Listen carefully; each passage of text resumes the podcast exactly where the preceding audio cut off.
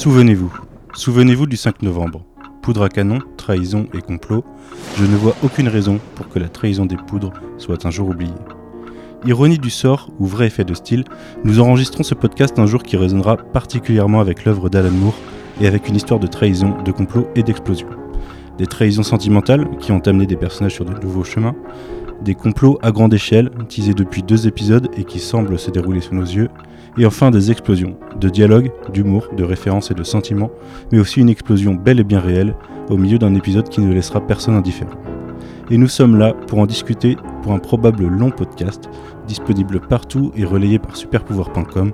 Je suis Manu et vous écoutez After Watchmen.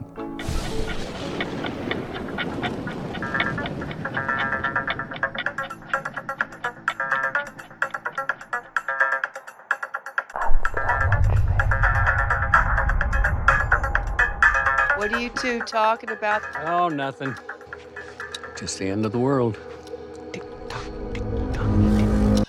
Bonjour et bienvenue dans After Watchmen pour euh, notre nouveau numéro sur ce troisième épisode qui n'aura laissé personne indifférent.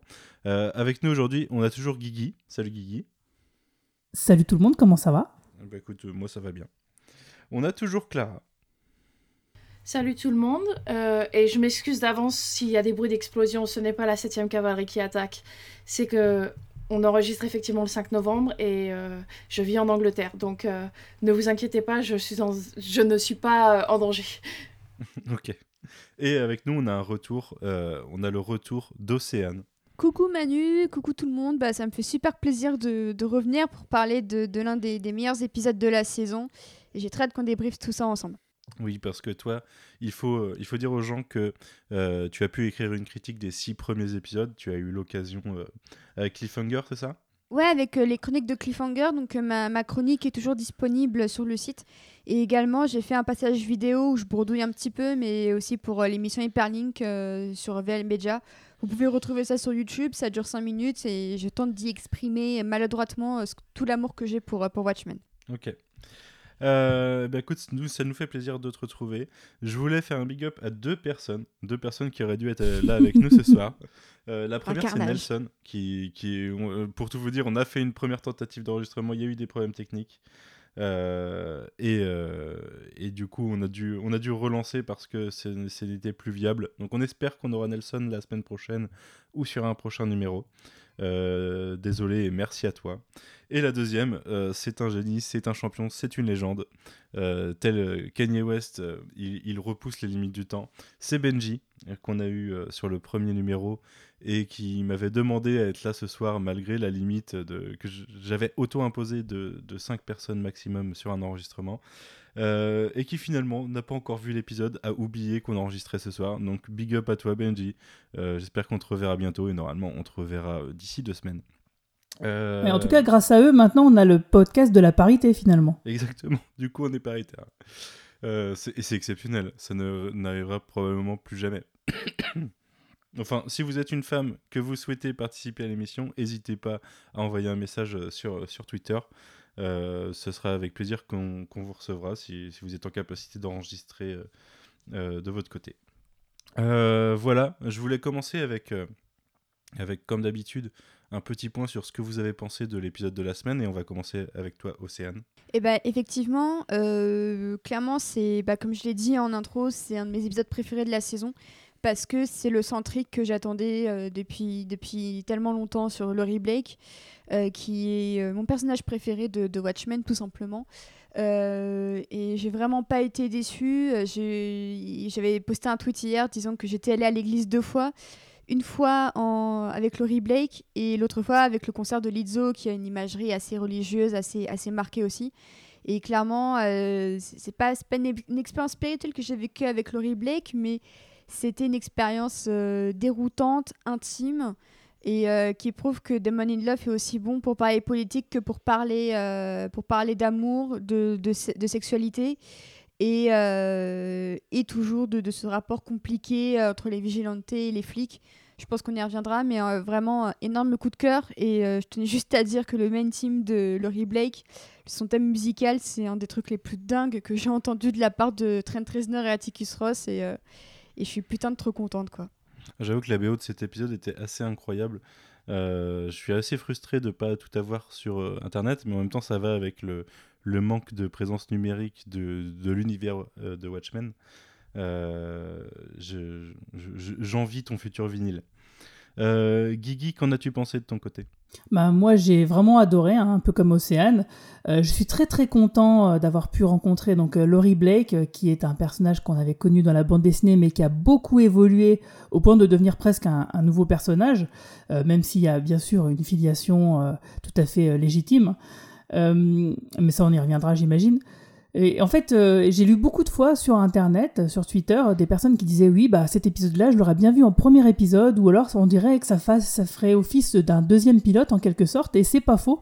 Euh, parce que euh, on suit le personnage de Laurie Blake et donc du coup on, retrouve un peu l'univers mais de son point de vue à elle. Donc ce qui est quelque chose qui était déjà fait dans la bande dessinée où, où souvent on, revoyait des événements déjà déjà vécus euh, où on reparlait de, de personnages mais par la vision d'autres personnages. Donc du coup on retrouve un peu complètement ça ici.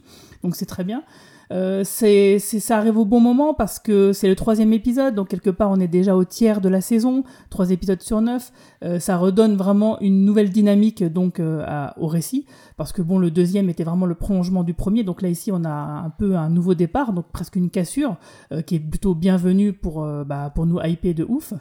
Euh, en plus, ce qui est vraiment vraiment bien, c'est que par le truchement de Laurie Blake, eh ben, on a énormément d'informations qui nous viennent du background de l'univers.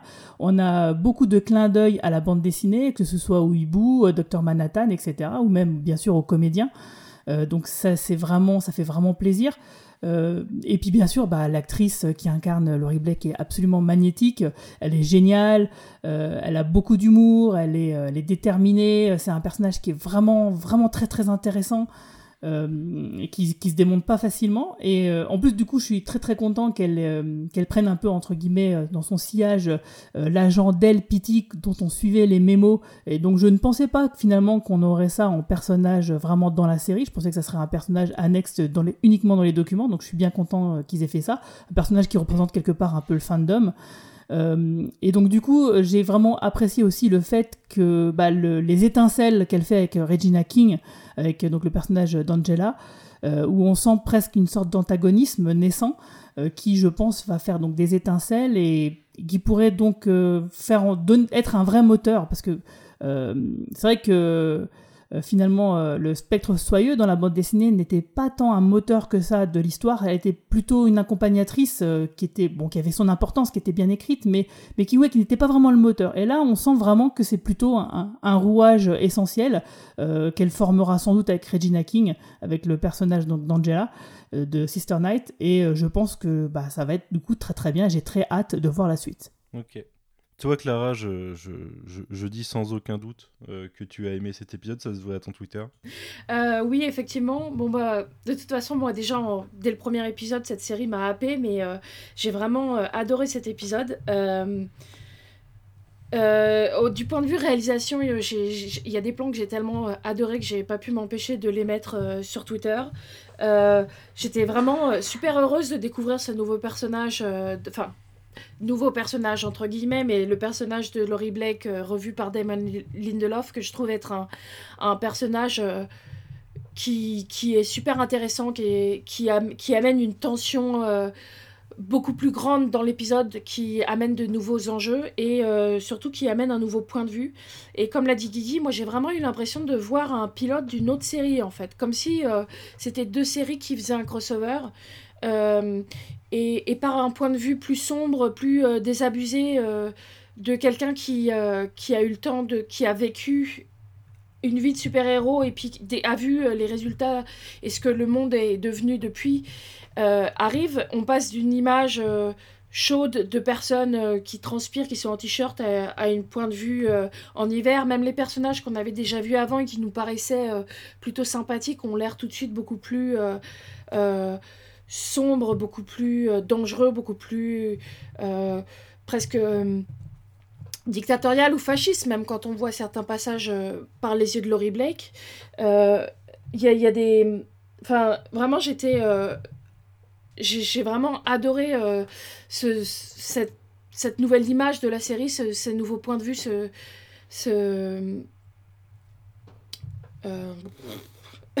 le contraste qu'apporte Laurie Blake à la série. Euh, j'ai adoré sa confrontation avec Angela. La scène de fin, on en reparlera, mais sa confrontation dans le cimetière avec Angela est juste merveilleuse et j'ai hâte de voir la suite. Et euh, le, le seul euh, point négatif que j'aurais à dire, c'est vraiment avec le personnage de Pity que moi aussi j'étais surprise de voir. Je pensais euh, qu'il resterait relégué au- aux pages de ses mémos, qui pour moi apportait une sorte de à casser dans la subtilité de l'exposition qu'on avait. Euh, Pity fait un peu euh, exposition machine où il va euh, faire du de l'exposition vraiment assez peu subtile en disant ah oui vous êtes l'ex de Manhattan Manhattan est cette personne bleue qui a des super pouvoirs donc c'est un peu voilà mais après je me dis que dans une série qui jusque là s'est permis de prendre son temps et de faire de l'exposition plus subtile euh, pourquoi pas euh, faire un épisode pour permettre aux gens de, comprendre ce qu'ils n'avaient pas compris jusque-là. Et enfin, euh, on avait déjà parlé, on en avait déjà un peu parlé dans le premier épisode, il me semble, en parlant de Rorschach et des méthodes fascistes pour lutter contre les fascistes. De, quand on regarde dans l'abîme, l'abîme nous, nous regarde. on a à nouveau, je trouve, un, thème très nietzschéen à travers Laurie qui, qui apporte ce thème de Dieu est mort, nous l'avons tué. Donc, Ouais, euh, plein de choses bien. Euh, hâte de voir la suite et, euh, et hâte de, de discuter avec vous de, ce qu'on pense, enfin de théorie craftée sur, sur Ozymandias principalement, mais sur d'autres choses. Voilà. Très bien. Euh, quant à moi, bah, vous avez plutôt pas mal euh, résumé euh, ce, que j'ai pensé de cet épisode. J'ai- globalement adoré. Je suis assez d'accord avec toi, Clara, sur le côté exposition, mais ça m'a fait plutôt rire sur certains éléments, notamment parce que je, trouvais qu'il y avait un côté de l'exposition qui se foutait de la gueule de, certaines personnes, et parfois nous, quand on est au siège du FBI, et euh, il y a justement Pity qui va insister sur le rapport de la 7e cavalerie à Rorschach, et que et que son chef va lui dire non mais on s'en fout c'est juste des c'est juste des racistes quoi. Ou euh, sur euh, ou qu'il va il va nous dire le nom vient de Custer et qu'il va nous lâcher mais enfin voilà c'est pas important quoi. Alors qu'au final on sait que si et euh, on en a encore des on a encore des indices reliés à Custer dans les dans les épisodes d'aujourd'hui enfin dans l'épisode d'aujourd'hui Euh, mais sinon, bah, tout simplement, Jean Smart, euh, j'étais euh, assez scotché.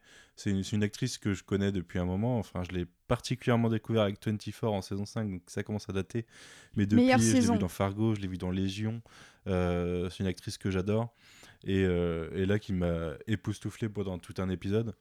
Et surtout, je le trouve, enfin, le, le ton de l'épisode, excusez-moi, euh, je, trouve, euh, je trouve assez rythmé, assez fort. euh, le fait qu'il soit, enfin, qu'il y ait la blague qui entoure tout ça, qui vienne rythmer cette conversation qu'elle a au fil de l'épisode et le reste de l'action, elle, elle, elle- semble assez, assez godlike quasiment dans sa, dans sa réflexion.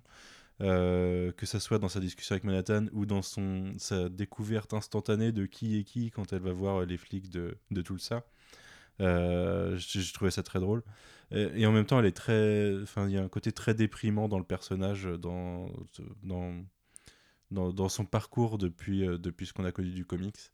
Euh, bon, on va, en reparler par la suite, hein, parce que je vais pas développer tout le Black d'un coup. Euh, je pense qu'il y a beaucoup à dire. Mais, mais ouais, été assez bluffé. Et euh, le côté. euh, alors, du coup, on a changé de réal. On n'est plus sur euh, Nicole Castle. On est sur euh, Stephen Williams sur cet épisode. Je me demande d'ailleurs si on va pas voir un réal quand on. Un, certain réal quand on s'occupe d'un personnage, un autre quand on s'occupe d'un autre, et que Nicole Castle soit plus concentrée sur Sister Night et que Stephen Williams gère plus le côté Laurie Blake et qu'on en ait d'autres par la suite. Je sais pas s'ils ont géré quelque chose comme ça, mais ça, ça pourrait être assez malin. Euh, Je dirais rien, mais sur Stephen Williams, euh, il a fait des épisodes assez intéressants. D'ailleurs, il me semble qu'il est afro-américain. Et, euh, et, et du coup, ça m'avait un petit peu étonné de le voir sur, euh, sur le 3 parce que c'est pas le plus politique et c'est c'est cla- clairement un de ceux qui parlent le moins de, de racisme. Euh, mais ça reste quand même un show très intéressant. Effectivement, il, il en impose niveau mise en scène. Après, de ce que j'ai vu, c'est- il a fait un, autre centrique dont je ne dirai pas l'identité. Très bien. Euh, Qu'est-ce que je veux dire? Bah du coup voilà, euh, très satisfait de cet épisode que je pense être globalement euh, peut-être mon préféré aussi jusqu'ici, sachant qu'en fait c'est assez logique parce qu'il ferme un arc de trois épisodes. Tu le disais Guigui, on est au tiers, mais on voit que la série est traitée par tiers. On voit qu'il y a un podcast qui est consacré à la série qui sort tous les trois épisodes. On voit qu'il y a des BO tous les trois épisodes. Il y a une certaine logique. On, referme un arc qui s'appelle Masque, qui est la thématique euh, une, grosse thématique de cet épisode encore. Euh, ce qui, ce qui me- m'excite beaucoup pour savoir ce que je vais découvrir à partir de la semaine prochaine. Je me dis qu'il y a encore des choses neuves qui vont arriver. Euh, mais voilà, très, très satisfait. Du coup, Guigui, je te propose, comme d'habitude, de nous faire un- un- une rapide présentation de l'épisode. Et puis après, on en discute euh, plus en profondeur. Alors bien sûr, c'est euh, un épisode euh, qui s'appelle donc She was killed by space junk. Elle a été tuée par un débris spatial. Donc un titre aussi très très très intéressant. Alors qu'elle a encore arrêté sans ménagement un super-héros illégal entre deux coups de fil sur Mars au Dr Manhattan, l'agent du FBI Laurie Blake reçoit la visite du sénateur Keane, venu l'informer que ses supérieurs l'ont envoyé à Tulsa pour enquêter sur la mort du chef de la police locale. Embarquant avec elle le jeune agent Del Pitti, un expert en histoire de super-héros, l'agent Blake va rencontrer les policiers masqués d'Oklahoma et déjouer un attentat de la 7e cavalerie. Pendant ce temps, Ozymandias cherche à s'évader de son étrange prison martienne. Ok, je te remercie. Euh, alors, tu, tu viens de mentionner le, le nom de Dale Pitti. Euh, je sais pas si tout le monde ici a vu Twin Peaks. Je sais que Océane et Guigui, vous l'avez vu forcément. Je sais Eh pas si, si ouais. toi, Clara, tu es une aficionados de Twin Peaks ou pas. Non, Euh, je trouve, je trouve qu'avec ce perso, il, il- il- il référence pas mal euh, bah, déjà le, le nom de Dell en agent du FBI. Elle- il a un peu le rôle de, de Tammy dans la saison 3 de Twin Peaks. Euh, et il mange, Ouais, aussi des, il mange aussi des graines de tournesol comme Mulder dans X-Files. J'ai l'impression que les, les, les, les scénaristes ont mis toutes leurs références agents du FBI préférés dans le, dans le, dans le personnage. Et j'ai trouvé ça assez marrant. Bah, c'est pour ça que c'est un personnage qui, qui est vraiment euh, très représentatif et archétypal euh, de, du personnage qui va représenter le fandom. Et c'est du coup, ça me semble logique ouais, qu'ils aient mis euh, toutes ces références parce qu'on sait très bien que Damon Lindelof est un inconditionnel de X-Files et de Twin Peaks. Donc euh, ouais, ça me semble complètement logique. sachant que comme dans X-Files, il, est- il est relégué à un bureau. vis- Enfin, on ne sait pas s'il a un petit bureau, mais il a un bureau euh, au sous-bassement euh, moins 1, où visiblement personne ne vient jamais le voir et personne ne lit ses mémos, quoi. Il a le bureau X, qui est sûrement une référence aux X-Files. Mm. Euh, mais oui, il a, il a un bureau tout seul, en effet. Euh, tu, tu semblais sceptique sur le personnage et sur son côté, euh, son côté Mister Exposition, Clara. Est-ce que le reste de l'épisode, enfin, co- comment tu l'as senti dans le reste de l'épisode? Bon, déjà, j'étais étonnée de le voir parce que je pensais vraiment que c'était juste un, un nom qu'on allait avoir sur les mémos. Et en fait, euh, je suis assez euh, divisée parce que je trouve que le peu qu'on voit dans l'épisode, je le trouve pas mal. J'aime bien sa, sa manière de, de tenir euh, face à, Laurie Blake dans l'avion quand elle se moque de lui et qui lui dit. qui lui fait tout son discours sur je suis désolée de pas avoir prétendu de pas savoir qui vous étiez mais j'ai étudié l'histoire, etc. Ou quand il lui demande plus tard justement son autographe, qui est justement un, un rappel de, de, de cette conversation. Donc ça, je trouve ça pas mal. Ce qui se passe à la fin, je sais pas si vous voulez en parler, moi, ça m'a un peu... euh, j'ai trouvé ça un peu cliché, ça m'a un peu déçu en fait. euh. Après, ça, ça dit beaucoup plus de choses sur Laurie que sur, euh, que sur lui, à mon avis. Mais... Ah oui, oui, non, mais je pense que ça n'a rien à voir avec lui, mais en fait, justement, le fait que. Bon, de toute façon, on est en full spoil, donc le fait qu'à la fin, elle ait frappé à sa porte et qu'on voit que euh, ils ont couché ensemble, je trouve ça un peu cliché de, du personnage euh, qui a trop vécu et qui couche euh, avec euh, son collègue juste euh, pour pouvoir. parce qu'elle ressent plus rien ou quelque chose comme ça. Ça, ça m'a un peu. J'attends de voir ce que ça donne, j'attends de voir comment c'est traité, mais à part ça, euh, je trouve qu'en soi-même, le personnage est, euh, est plutôt drôle. euh, il est. Il n'a pas beaucoup de, de temps d'écran ou en tout cas de, de dialogue, mais le peu qu'il a, euh, il est. Il est caractérisé assez vite et, relativement bien, et il fait un personnage euh, que je trouve assez sympathique finalement. Alors, si, si je peux me permettre sur, euh, sur cette fin, c'est qu'à la base, j'étais un peu comme Clara aussi. J'étais un petit peu déçue et tout ça. Et ensuite, je me suis dit qu'en fait, c'était justement une manière pour Laurie Blake de, de, de retrouver des sensations qu'elle n'a plus vécues depuis qu'elle a arrêté d'être vigilante. Et, et, et notamment avec, euh, bah, avec le hibou, hein, tout simplement. Euh, et, et c'est pour ça que je trouve cette fin assez, euh, assez amère, parce que j'en parlais dans, dans mon avis sur l'épisode, mais c'est rare les séries qui parlent de la sexualité chez les femmes de, de plus de 60 balais. Et c'est pour ça que ça m'a. Ça, je suis d'accord. Et c'est pour ça que cette femme a beaucoup plu, c'est parce que on, on voit que c'est ça reste une femme qui veut tenter quand même d'être encore dans le coup, euh, qui, qui est complètement amère, mais qui malgré tout ne peut pas s'empêcher de retourner aller parler à son ex euh, qui est probablement sur Mars. Euh, et et c'est pour ça, je pense que c'est aussi un rappel que elle a toujours le replay, sa sexualité a toujours été utilisée avec des héros. Et en l'occurrence, le fait qu'on ait ce, ce, ce rapport avec le masque qui lui montre au début de l'épisode en mode non, non, c'est pas pour dormir, qui à la fin, bah, on oui, se rend et compte qu'elle que et finalement qu'il porte c'est. au lit à la fin. Voilà, c'est pas du tout pour dormir, effectivement. J'ai trouvé que c'était un clin d'œil assez, assez bienvenu pour, euh, pour lui rappeler d'où elle venait, en fait. C'est-à-dire qu'elle elle l'enferme ce qu'elle considère être l'ennemi, mais au fond, elle veut quand même coucher avec, euh, avec une représentation de ce qu'elle était auparavant. Et je trouve que ça apporte une, super dimension au personnage parce que, euh, bah, après, on sait grâce au dossier Watchmen qu'elle a continué à être une vigilante après les événements du comics et qu'elle s'appelait la comédienne, justement. Et c'est pour ça que, que je trouve ça bien de, de, de, de rappeler que, bah ouais, elle, elle se sent seule. Euh, elle voit un mec euh, qui, qui la kiffe, clairement, qui kiffe ses aventures. Et, euh, et ouais, à un moment donné, il y a un déclic qui se fait. Et c'est pour ça que même si forcément je suis pas forcément fan de sa décision, je la trouve super compréhensible. Et au final, euh, je trouve qu'elle nous en apporte beaucoup, beaucoup sur le personnage et sur comment il a évolué en 35 ans. C'est-à-dire que bah, c'est une meuf qui, qui, au final, malgré le fait qu'on pense qu'elle ait changé de camp, bah en fait, non, dans son lit, ça reste, euh, ça reste la même chose, quoi. Moi, je suis tout à fait d'accord. Je pense qu'effectivement, c'est euh, euh, mine de rien, c'est un élément qui apporte beaucoup sur le personnage, sur sa psyché, et euh, je trouve que c'est vraiment très intéressant. Euh, surtout si on le couple à d'autres éléments, comme par exemple bah, le fait qu'elle a un hibou euh, chez elle. euh, qu'on se Mhm. demande où est passé donc euh, bah, le vrai hibou. hein. Euh, parce que bah, justement, d'ailleurs, moi j'ai une question. euh, Il y a quelque chose que je que je comprends pas bien parce que donc dans les documents euh, que HBO a mis à, à disposition, on nous explique qu'en 1995, donc euh, Laurie Blake, euh, alias la comédienne et donc le hibou, se sont fait serrer parce que bon bah ils étaient en- encore en train de jouer aux super-héros de manière tout à fait illégale. Euh, elle, elle se retrouve agent du FBI en liberté. Le hibou, on imagine bah, qu'il a donné sa technologie justement pour supporter la, la police, à moins que ça ait été réquisitionné. Mais alors, qu'est-ce qu'a fait le hibou de pire que Laurie Blake pour être toujours en prison, lui? C'est ça que moi je me demande. Moi, ce que je me pose comme question, c'est est-ce que justement, euh, en montrant qu'elle était prête à arrêter les, masques, elle a montré qu'elle pouvait être en liberté, alors que peut-être le hibou, lui, euh, a refusé de changer d'avis et, et resté euh,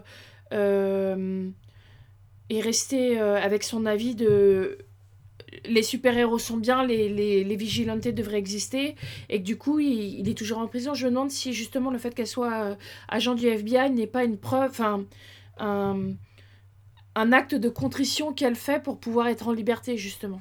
Et d'ailleurs, juste, euh, et, juste un, un autre rappel au passé, c'est qu'en fait, pour vous donner un peu le contexte, j'ai pu voir donc les screeners, et deux jours avant, en fait, j'avais relu le comics.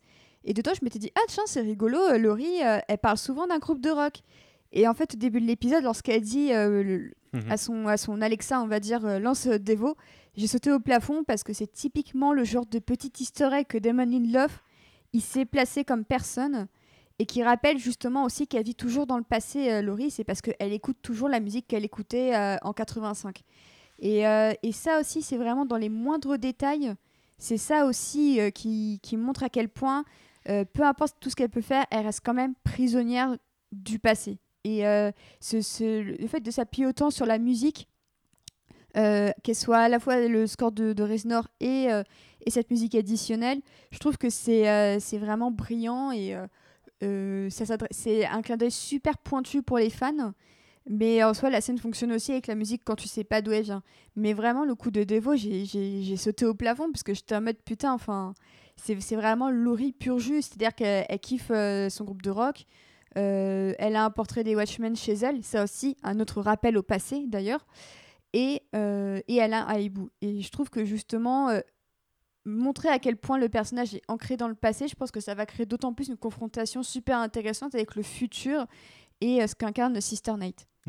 Mais je pense qu'il y a- une première partie d'ambiguïté chez elle, là, avec, entre son rattachement au passé et pour, pour répondre à la question de Guy de- du début, euh, je me demande si euh, le, bah justement, le, est-ce que le hibou a vraiment collaboré avec la police ou est-ce que c'est pas justement elle qui aurait livré, euh, Ah. livré sa technologie Elle l'aurait trahi.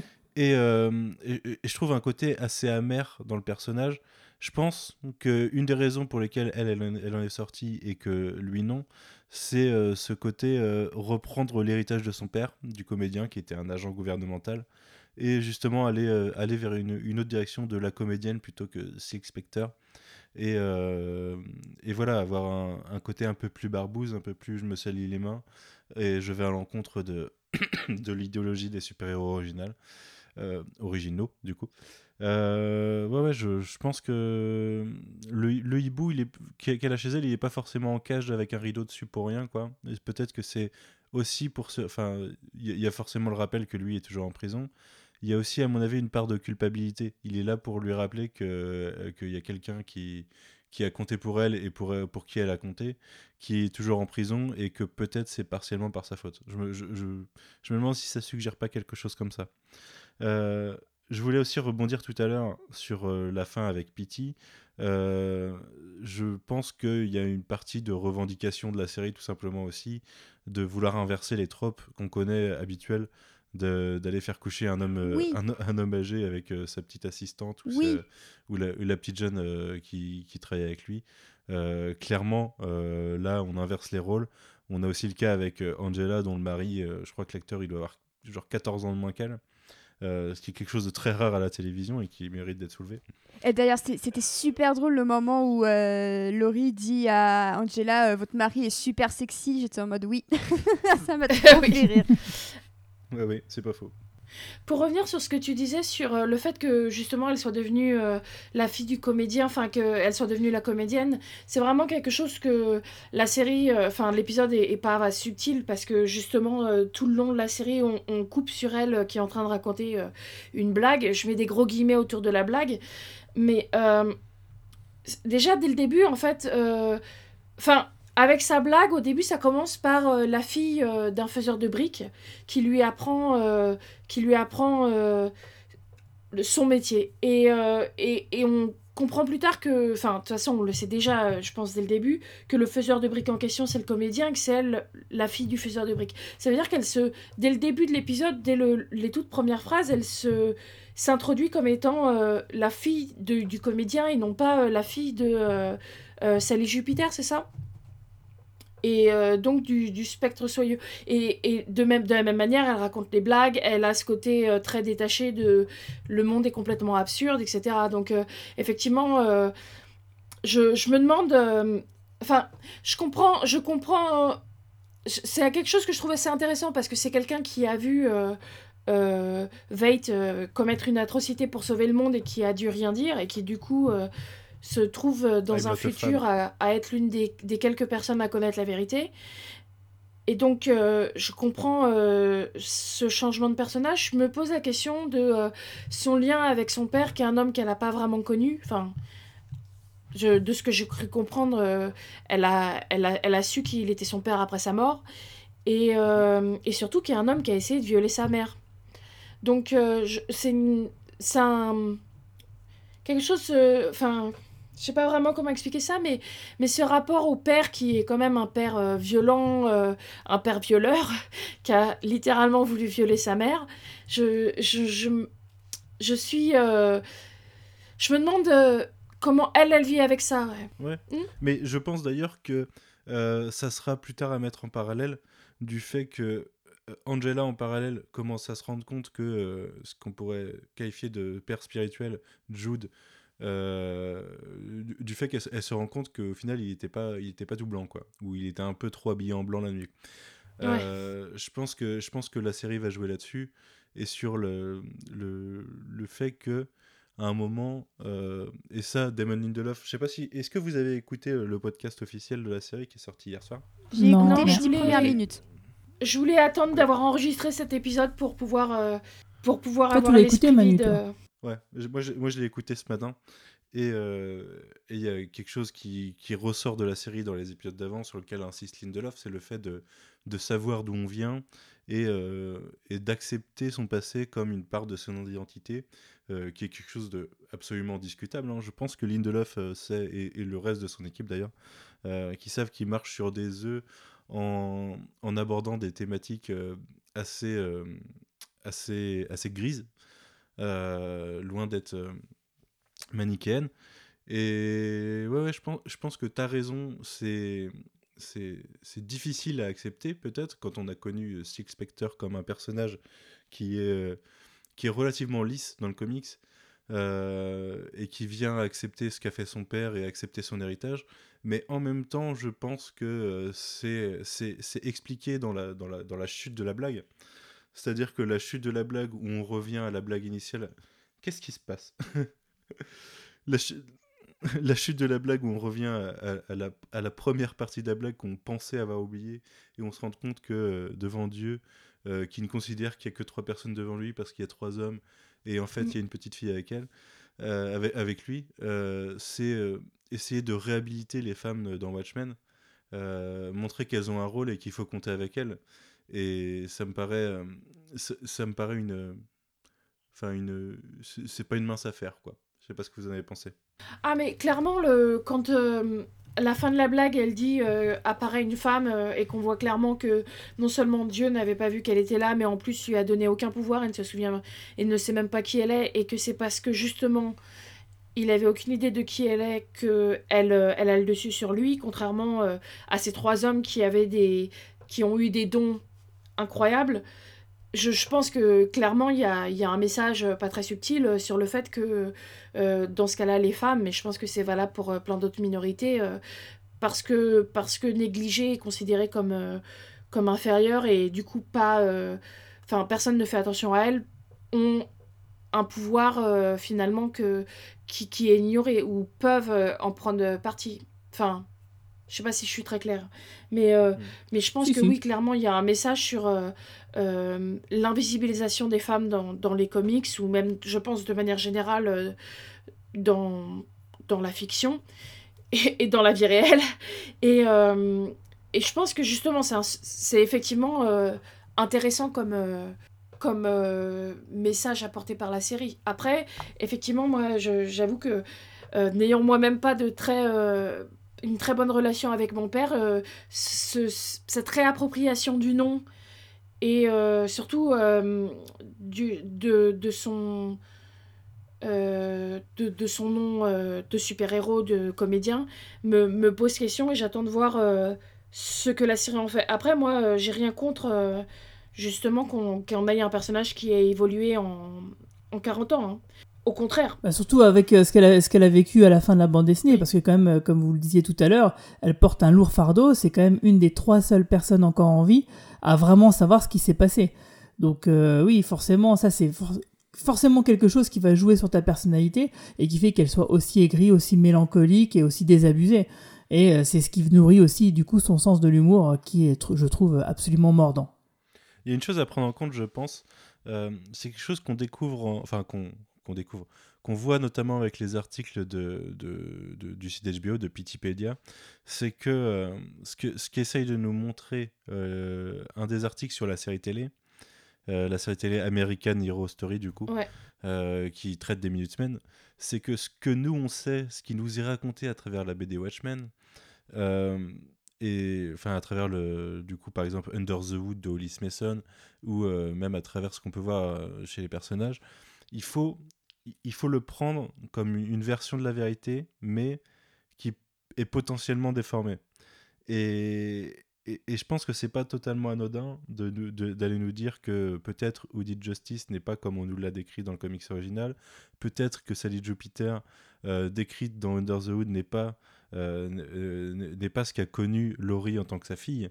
Et peut-être que ce qu'on a vu du comédien et ce qu'on nous a raconté n'est pas, n'est pas aussi euh, n'est pas totalement euh, l'ensemble de la vérité. On sait que c'est pas l'ensemble de la vérité, mais euh, Laurie étant, enfin, faisant partie du FBI, ayant des liens avec le gouvernement, on peut se dire que elle sait des choses euh, sur ses deux parents que, que nous, pauvres, pauvres lecteurs et spectateurs, ne connaissons pas. Donc, il y a cet élément de nous dire attention, ce que vous voyez, c'est ce qu'on veut vous faire voir, mais peut-être, enfin, il y, a- il y a quelque chose de plus profond derrière tout ça. Et toi, je sais pas, euh, Océane, euh, déjà, tu as découvert les épisodes euh, à un moment où tu n'avais pas les articles de Pitipédia déjà. Ouais. Euh, donc, le, le personnage est apparu et les. Enfin, le personnage de Pity et le personnage de, de Laurie sont apparus sans que tu aies tout ce background donné avec le site de la série que nous, on découvre en direct. Je sais pas comment tu as, pu vivre tout ça. Euh, bah, en fait, je savais juste que Laurie apparaissait au troisième épisode. Euh, en fait, moi, clairement, en fait, je me suis maté un épisode, un screener par jour pour faire un peu durer le plaisir. Alors que bah, Corentin euh, voulait aller plus rapidement, je lui ai dit un épisode par jour, c'est quand même beaucoup d'informations à, à avaler. Voilà. Et, euh, et pour celui-là, c'est vrai que bah, du coup, j'avais pas du tout Pitipédia. Après, ça m'a pas dérangé plus que ça. J'ai quand même pu comprendre la série assez, assez sereinement. Après, on se posait aussi avec Quentin la question de est-ce que le, le vrai hibou était mort? Parce que c'est vrai que ça nous a beaucoup fait tilter de voir le hibou dans la scène d'intro, enfin dans la scène où elle est, elle est chez elle. Après, oui, c'est des éléments super intéressants, le Petitpédia, mais euh, j'y ai jeté très peu de coups d'œil, même après qu'il soit sorti. Et euh, j'estime que ça, ne, pas les avoir lus n'a pas nuit à ma compréhension de l'ensemble.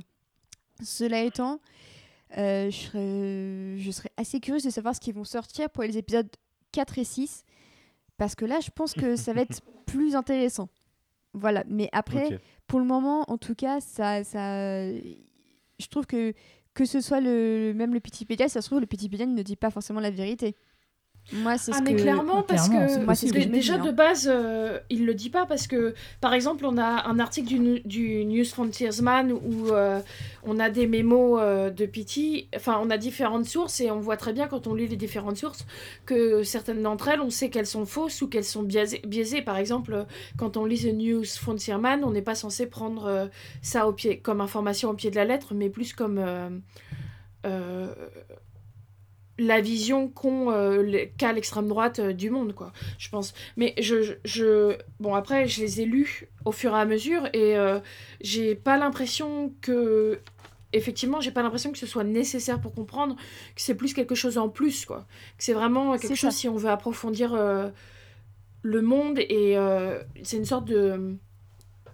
De, de filtre en plus qu'on peut rajouter si on veut, mais qui est pas nécessaire à la série. Et je pense que c'est c'est très bien comme ça d'ailleurs.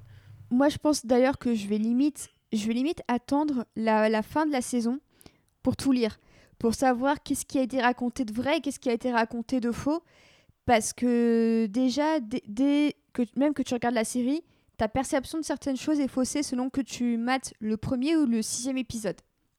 Mm. Du coup, j'ai pas non plus envie de me de m'embrouiller la tête avec le Pitipédia.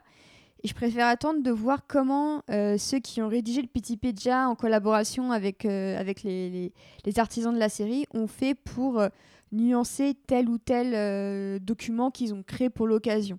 Je pense, je pense que ce sera plus intéressant pour moi parce que maintenant que j'ai plus que trois épisodes à voir, bah oui, oui, oui, ça peut être intéressant, mais j'attends maintenant de voir surtout la, la série. Je pense que le Pitipédia ne me sera pas forcément utile pour les, les- les trois derniers. Moi, je, le- je le trouve presque spoiler sur certains éléments, notamment sur une lettre qu'on a dans le, Mm. dans le, Ouais. dans celui de, dans- enfin concernant l'épisode 3, il y a une lettre de, de Joaquin Senior, du coup, euh, qui révèle certains éléments euh, liés à la Sur peinture qu'on voit, qui a donné son nom au deuxième. Et, euh, et je trouve que euh, ça explicite totalement des éléments qui ne sont que théoriques pour l'instant, même s'ils sont, euh, ils sont un peu. euh, Mais Est-ce que il y a quoi exactement de décrit dans cette Justement, lettre est-ce que moi je pense que ça explicite euh, pas vraiment parce que moi ça m'a fait me poser des questions. Euh, en fait, est-ce si, est-ce que je est-ce que ça te gêne si j'en parle justement? Bah, c'est à Océane qu'il faut demander si elle veut pas. Techniquement, elle en sait plus que nous, mais je sais pas si on risque de la spoiler. Mais tu peux inclure à moi de toute manière. J'ai j'ai Ok. lu la lettre dont Ma- que Manu a postée sur Twitter. Euh. Et effectivement, c'est pas mal spoilerie. hein. Euh, en fait, dans... il y a une lettre datant du 2 juin 1955 qui est adressée au shérif Crawford de, de John David Keane qui euh, explique euh, qu'il lui envoie un tableau. euh, En fait, c'est une lettre euh, qui lui envoie un tableau euh, du nom de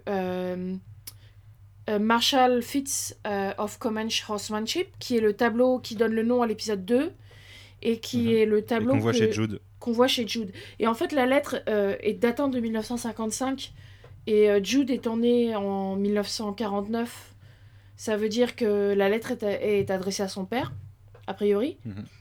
Et en fait, euh, ce qu'on comprend en. Ce qu'on comprend en. En lisant entre les lignes, c'est que euh, euh, Crawford a été euh, élu chef du KKK ou de quelque chose comme ça, et, et en tant que tel, il reçoit le tableau qui le... avec l'histoire du tableau et, et on lui demande de donner le tableau au prochain chef du KKK. Or, son fils a le tableau en question, voulant dire que sûrement il a été chef. Mais en fait, il parle jamais du clan en fait dedans et du coup, je me suis demandé si c'était pas euh, une autre société secrète parce qu'il y a énormément de Non, non, non. C'est- Il y a- un élément en fait en fin de lettre dans la dans la signature de la lettre en fait a- Ouais. la signature commence par euh, un mot qui est Akia A K I A et en fait Akia c'est une signature du clan ça veut dire a, euh, a clansman I am.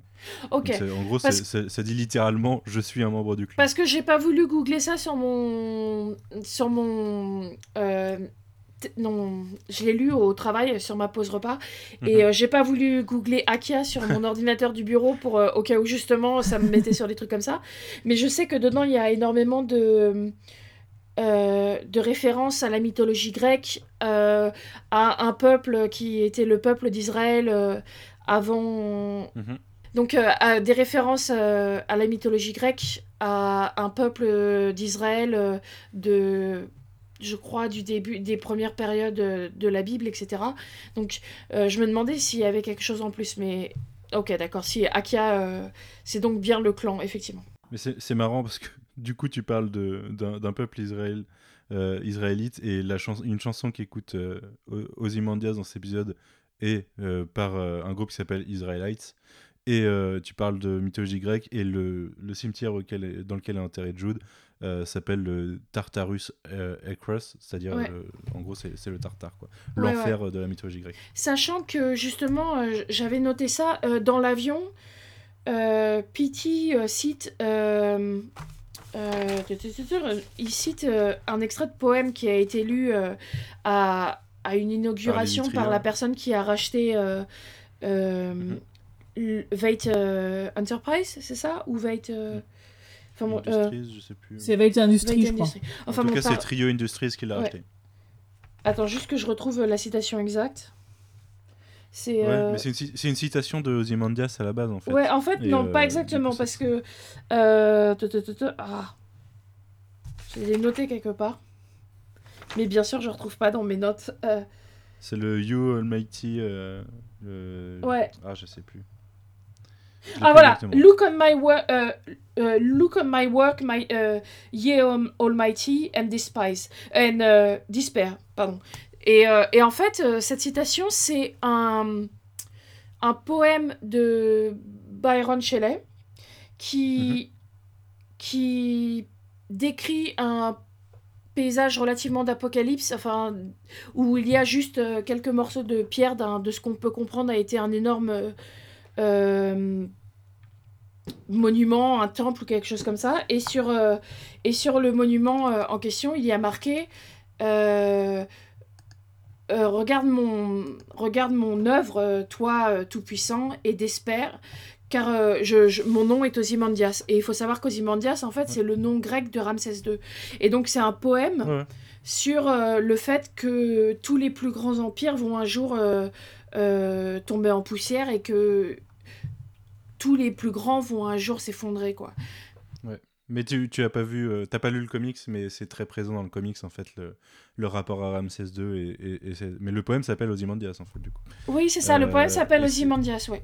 Mais ça, je sais que je sais qu'il se prend pour le descendant de d'Alexandre le Grand et qu'il a recréé euh, euh, Karnak euh, euh, en Antarctique, c'est ça?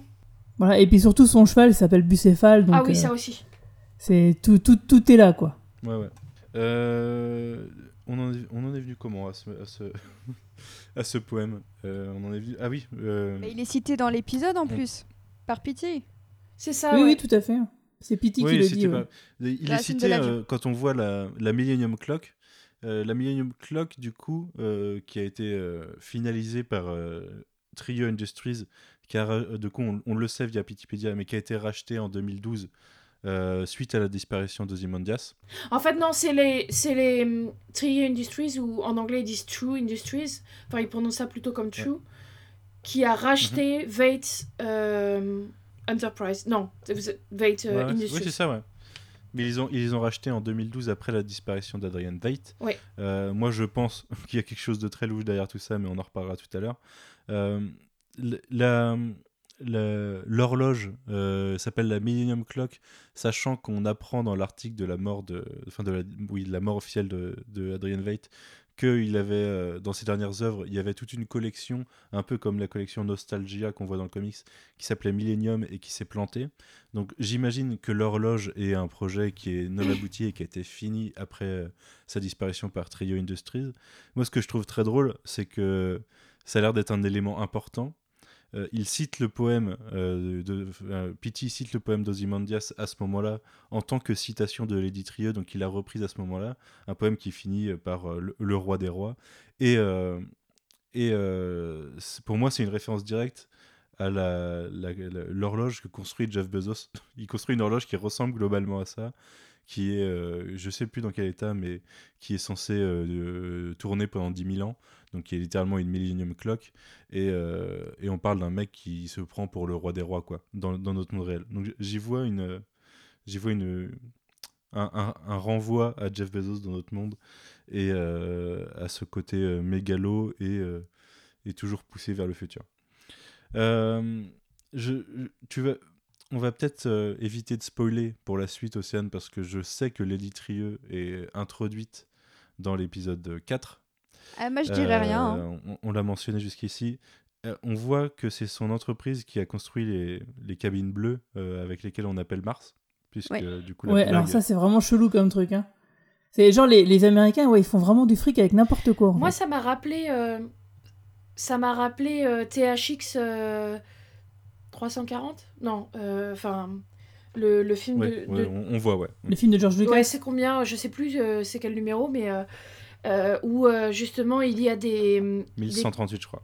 Ouais, d'accord. Euh, donc THX 1138, où on voit, euh, il y a des cabines visant à, enfin des cabines de, euh, pour aller parler à Jésus en fait, qui est une sorte de d'image euh, sur laquelle ils mettent de la lumière et un micro quoi. Ça m'a fait penser à ça un peu. Mhm. Le côté, euh, t'as besoin de te, le côté électronique. Enfin, on en a, on a fait de la confession euh, une boîte électronique euh, dans laquelle tu mets ta petite pièce et puis tu vas te confesser euh, et tu, re- tu repars. euh, Ouais, c'est complètement ça. ouais. Oui, parce que là, on envoie des messages à- euh, sur Mars à Dr Manhattan.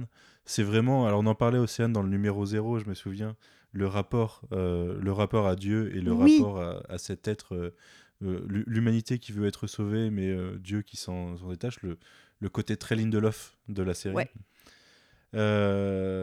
Moi, c'est ça que je vois là-dedans, quoi. C'était le tweet de la journaliste Emily van der Werf qui disait que dans les offres de Lindelof, les gens voulaient parler à Dieu et qu'effectivement, Dieu aurait préféré faire autre chose à côté.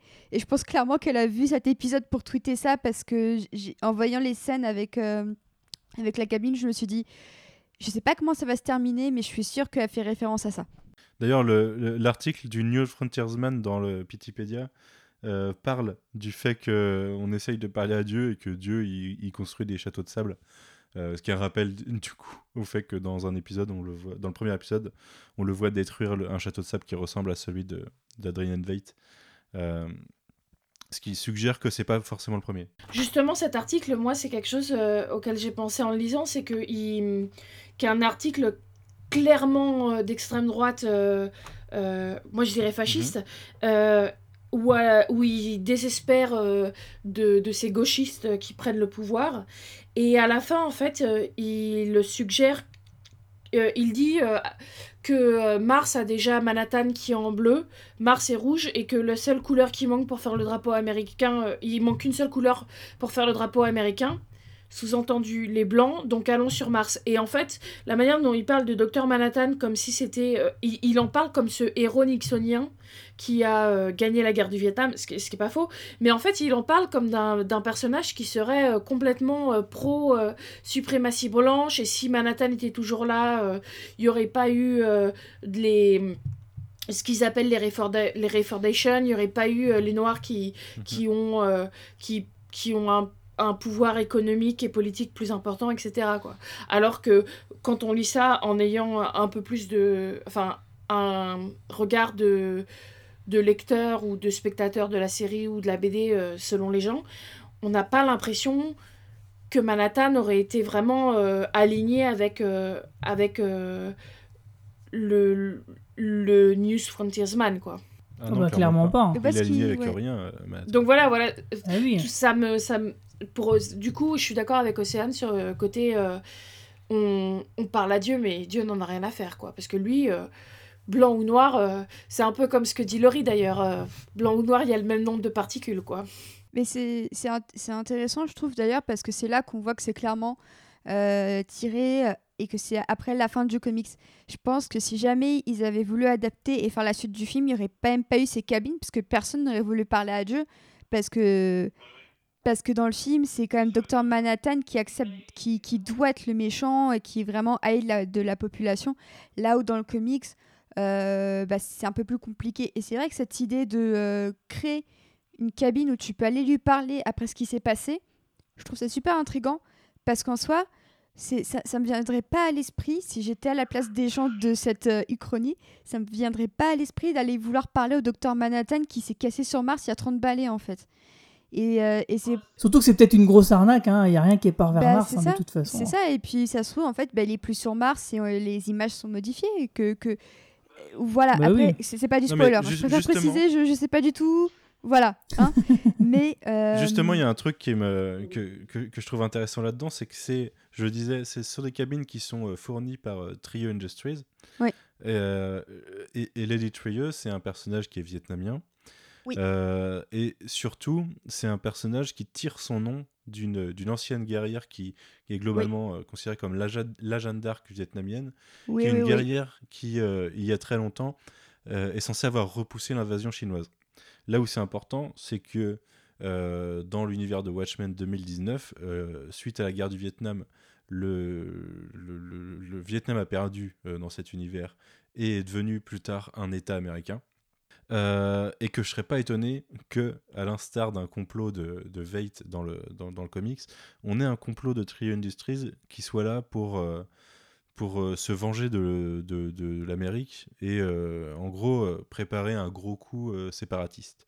Là où je suis d'autant plus... je- je- je- je pensais à ça la semaine dernière, je l'ai développé entre l'épisode 2 et l'épisode 3, cette théorie. Là où je suis d'autant plus euh, attaché à cette idée, c'est que euh, Lindelof, dans son podcast, enfin dans le podcast euh, officiel, nous parle de ses inspirations pour la série. Dans ses inspirations pour la série, il, est en gros parti de, qu'est-ce qui faisait l'essence de Watchmen à la base.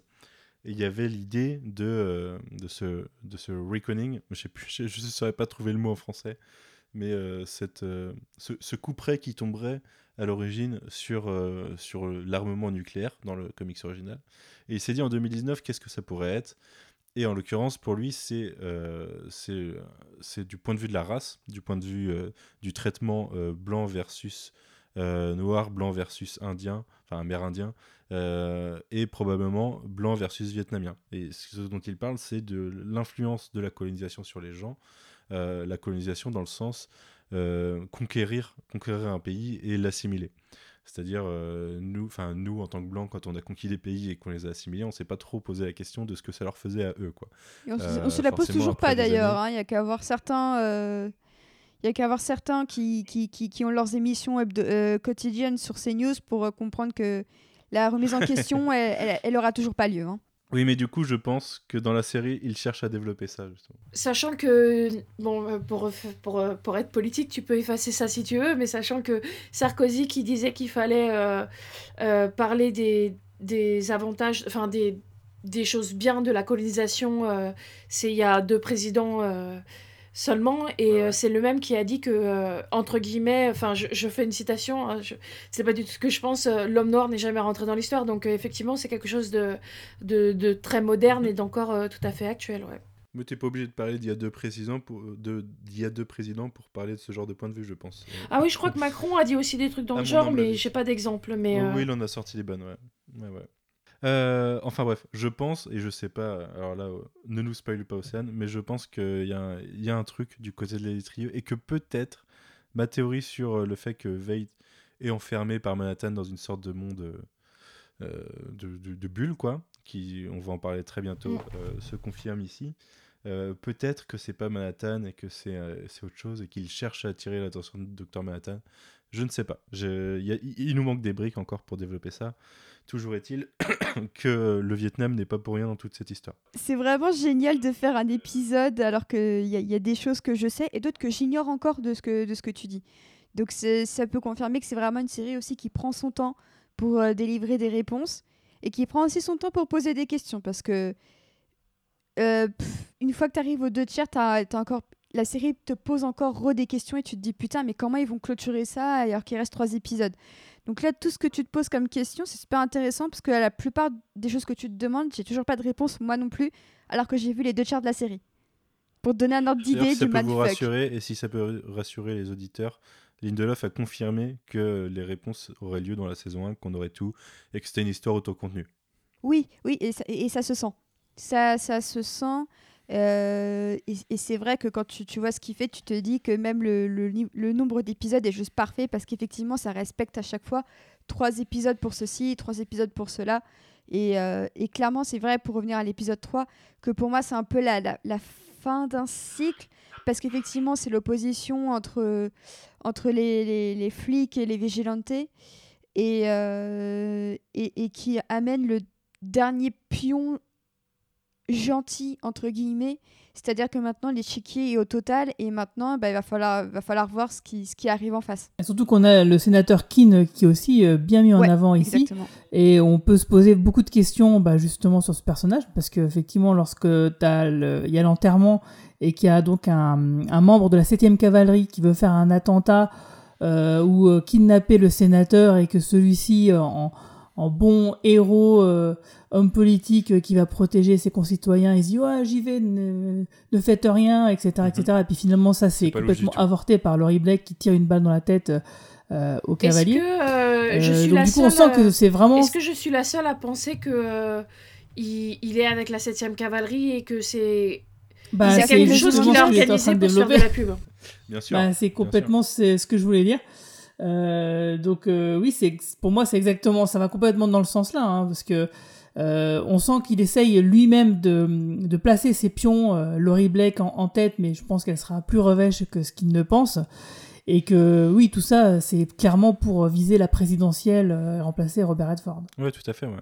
Bah, ça, ça semble, ça semble évident, presque confirmé par les origines liées du Ku Klux Klan entre Keane, senior du coup, et euh, le père de Jude Crawford.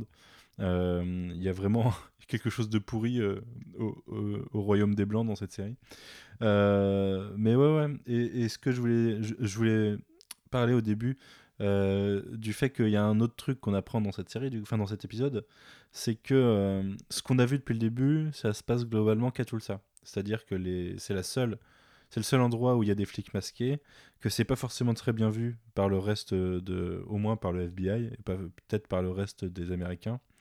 Euh, via les documents annexes d'ailleurs, on apprend aussi que les Red Foundation euh, c'est pas généralisé, mais c'est pas que pour les victimes de tout ça.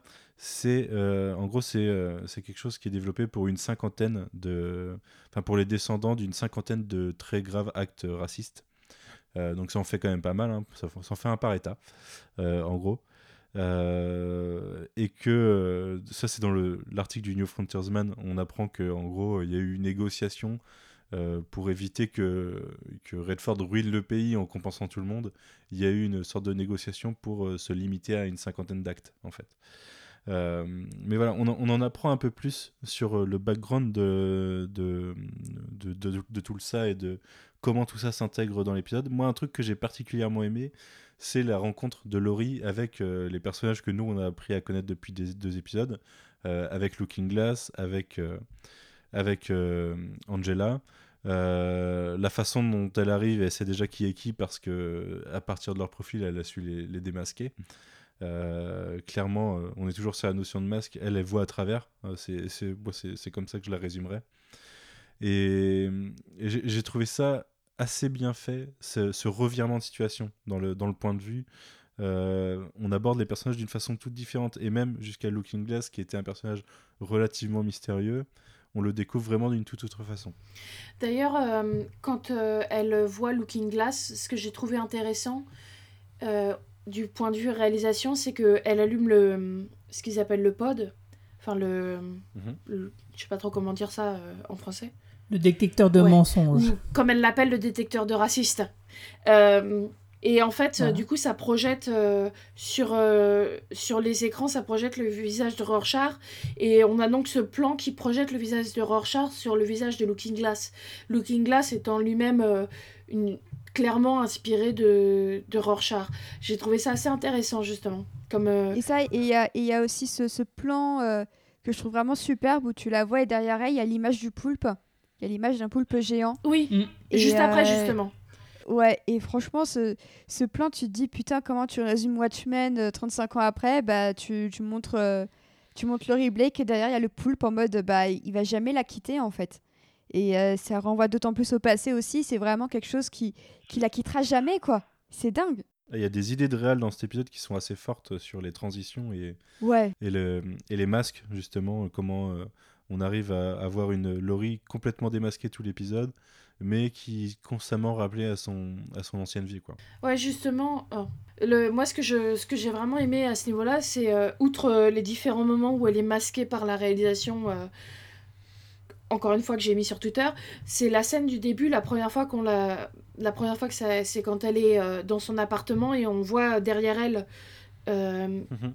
Un tableau avec... euh, Ah, Andy Warhol. Ouais, voilà, ou enfin qui est clairement, euh, clairement pris des comics avec euh, le hibou, Ozymandias, Docteur Manhattan, et là où il y a elle, elle est clairement assise devant, et la caméra tourne autour d'elle, zoom sur le personnage de, enfin sur elle, sur le tableau où on voit elle dessinée, et à nouveau euh, coupure et, euh, et on, on voit à nouveau le personnage. Donc c'est vrai que au niveau réalisation, on est sans arrêt rappelé que euh, c'est le, le spectre soyeux, que c'est une ancienne euh, super-héroïne, et, et c'est non seulement rappelé par les gens autour d'elle, que ce soit son patron ou Pity qui lui renvoie ça tout le temps quand il lui parle, mais en plus par la réalisation qui nous dit tout le temps, n'oubliez pas, elle, elle- avant elle portait un masque. quoi. Et est-ce que vous Hmm. avez vu aussi sur le même tableau euh, le visage d'Ozymandias? Ouais, C'est Jeremy Irons.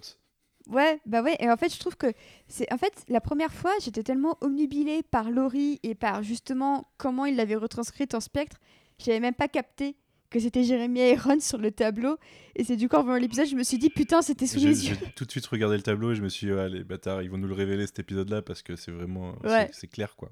Mais c'est dingue parce que du coup, et c'est en ça que je trouve que ça, ça résume très bien Watchmen, c'est que ça veut, quand ça veut te focaliser ton attention sur un détail, ça va réussir, alors qu'en fait, il y a the bigger picture derrière, et qu'en fait, tu as beaucoup de questions auxquelles euh, il y a déjà des réponses, mais c'est juste que euh, bah, tu prêtes pas forcément attention parce que tu es focalisé sur autre chose.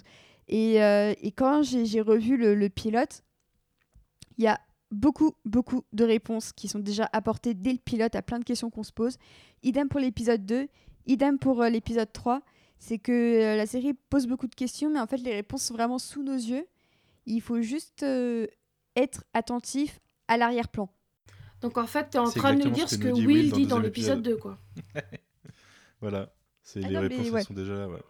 Les réponses sont là, mais après, forcément, je, je ne les dirai pas et je ne, les sais, et je ne les sais pas toutes encore. Euh, sur quoi je voulais revenir après ça? Bah, le L'enterrement, justement, avec euh, la fameuse attaque. Euh, et la rencontre avec Angela et avec Cal. On voit que moitié elle, va draguer Cal. J'ai bien, j'ai bien aimé ce moment. Le, le- petit truc. Avec la, la réplique du, qu'on voyait dans le trailer, j'avais particulièrement aimé cette réplique dans le trailer. Du Est-ce que vous savez la différence entre un flic masqué et un, super- et un, et, et la réponse c'est moi, enfin moi non plus. Je, je, je, je- me souviens que j'avais adoré ce truc-là dans le trailer et ça colle totalement au personnage qu'on nous développe depuis une demi-heure dans la, dans la série. Euh, qu'est-ce que vous avez pensé de cette rencontre et qu'est-ce que vous avez pensé de, de ce qui se passe dans l'action? Parce que moi je trouve ça un petit peu louche. Euh, Comment ça, un petit peu, un petit peu louche, t'as dit? Ouais, moi en fait, euh, euh, bah, je, vais, je vais venir tout de suite. On a, on a du coup la- l'attaque de d'un membre du, de la 7ème cavalerie, euh, l'intervention de Laurie qui va le buter, et derrière la bombe qui va exploser, et, euh, et Angela qui le, qui le jette dans la tombe, et derrière jette le cercueil dessus.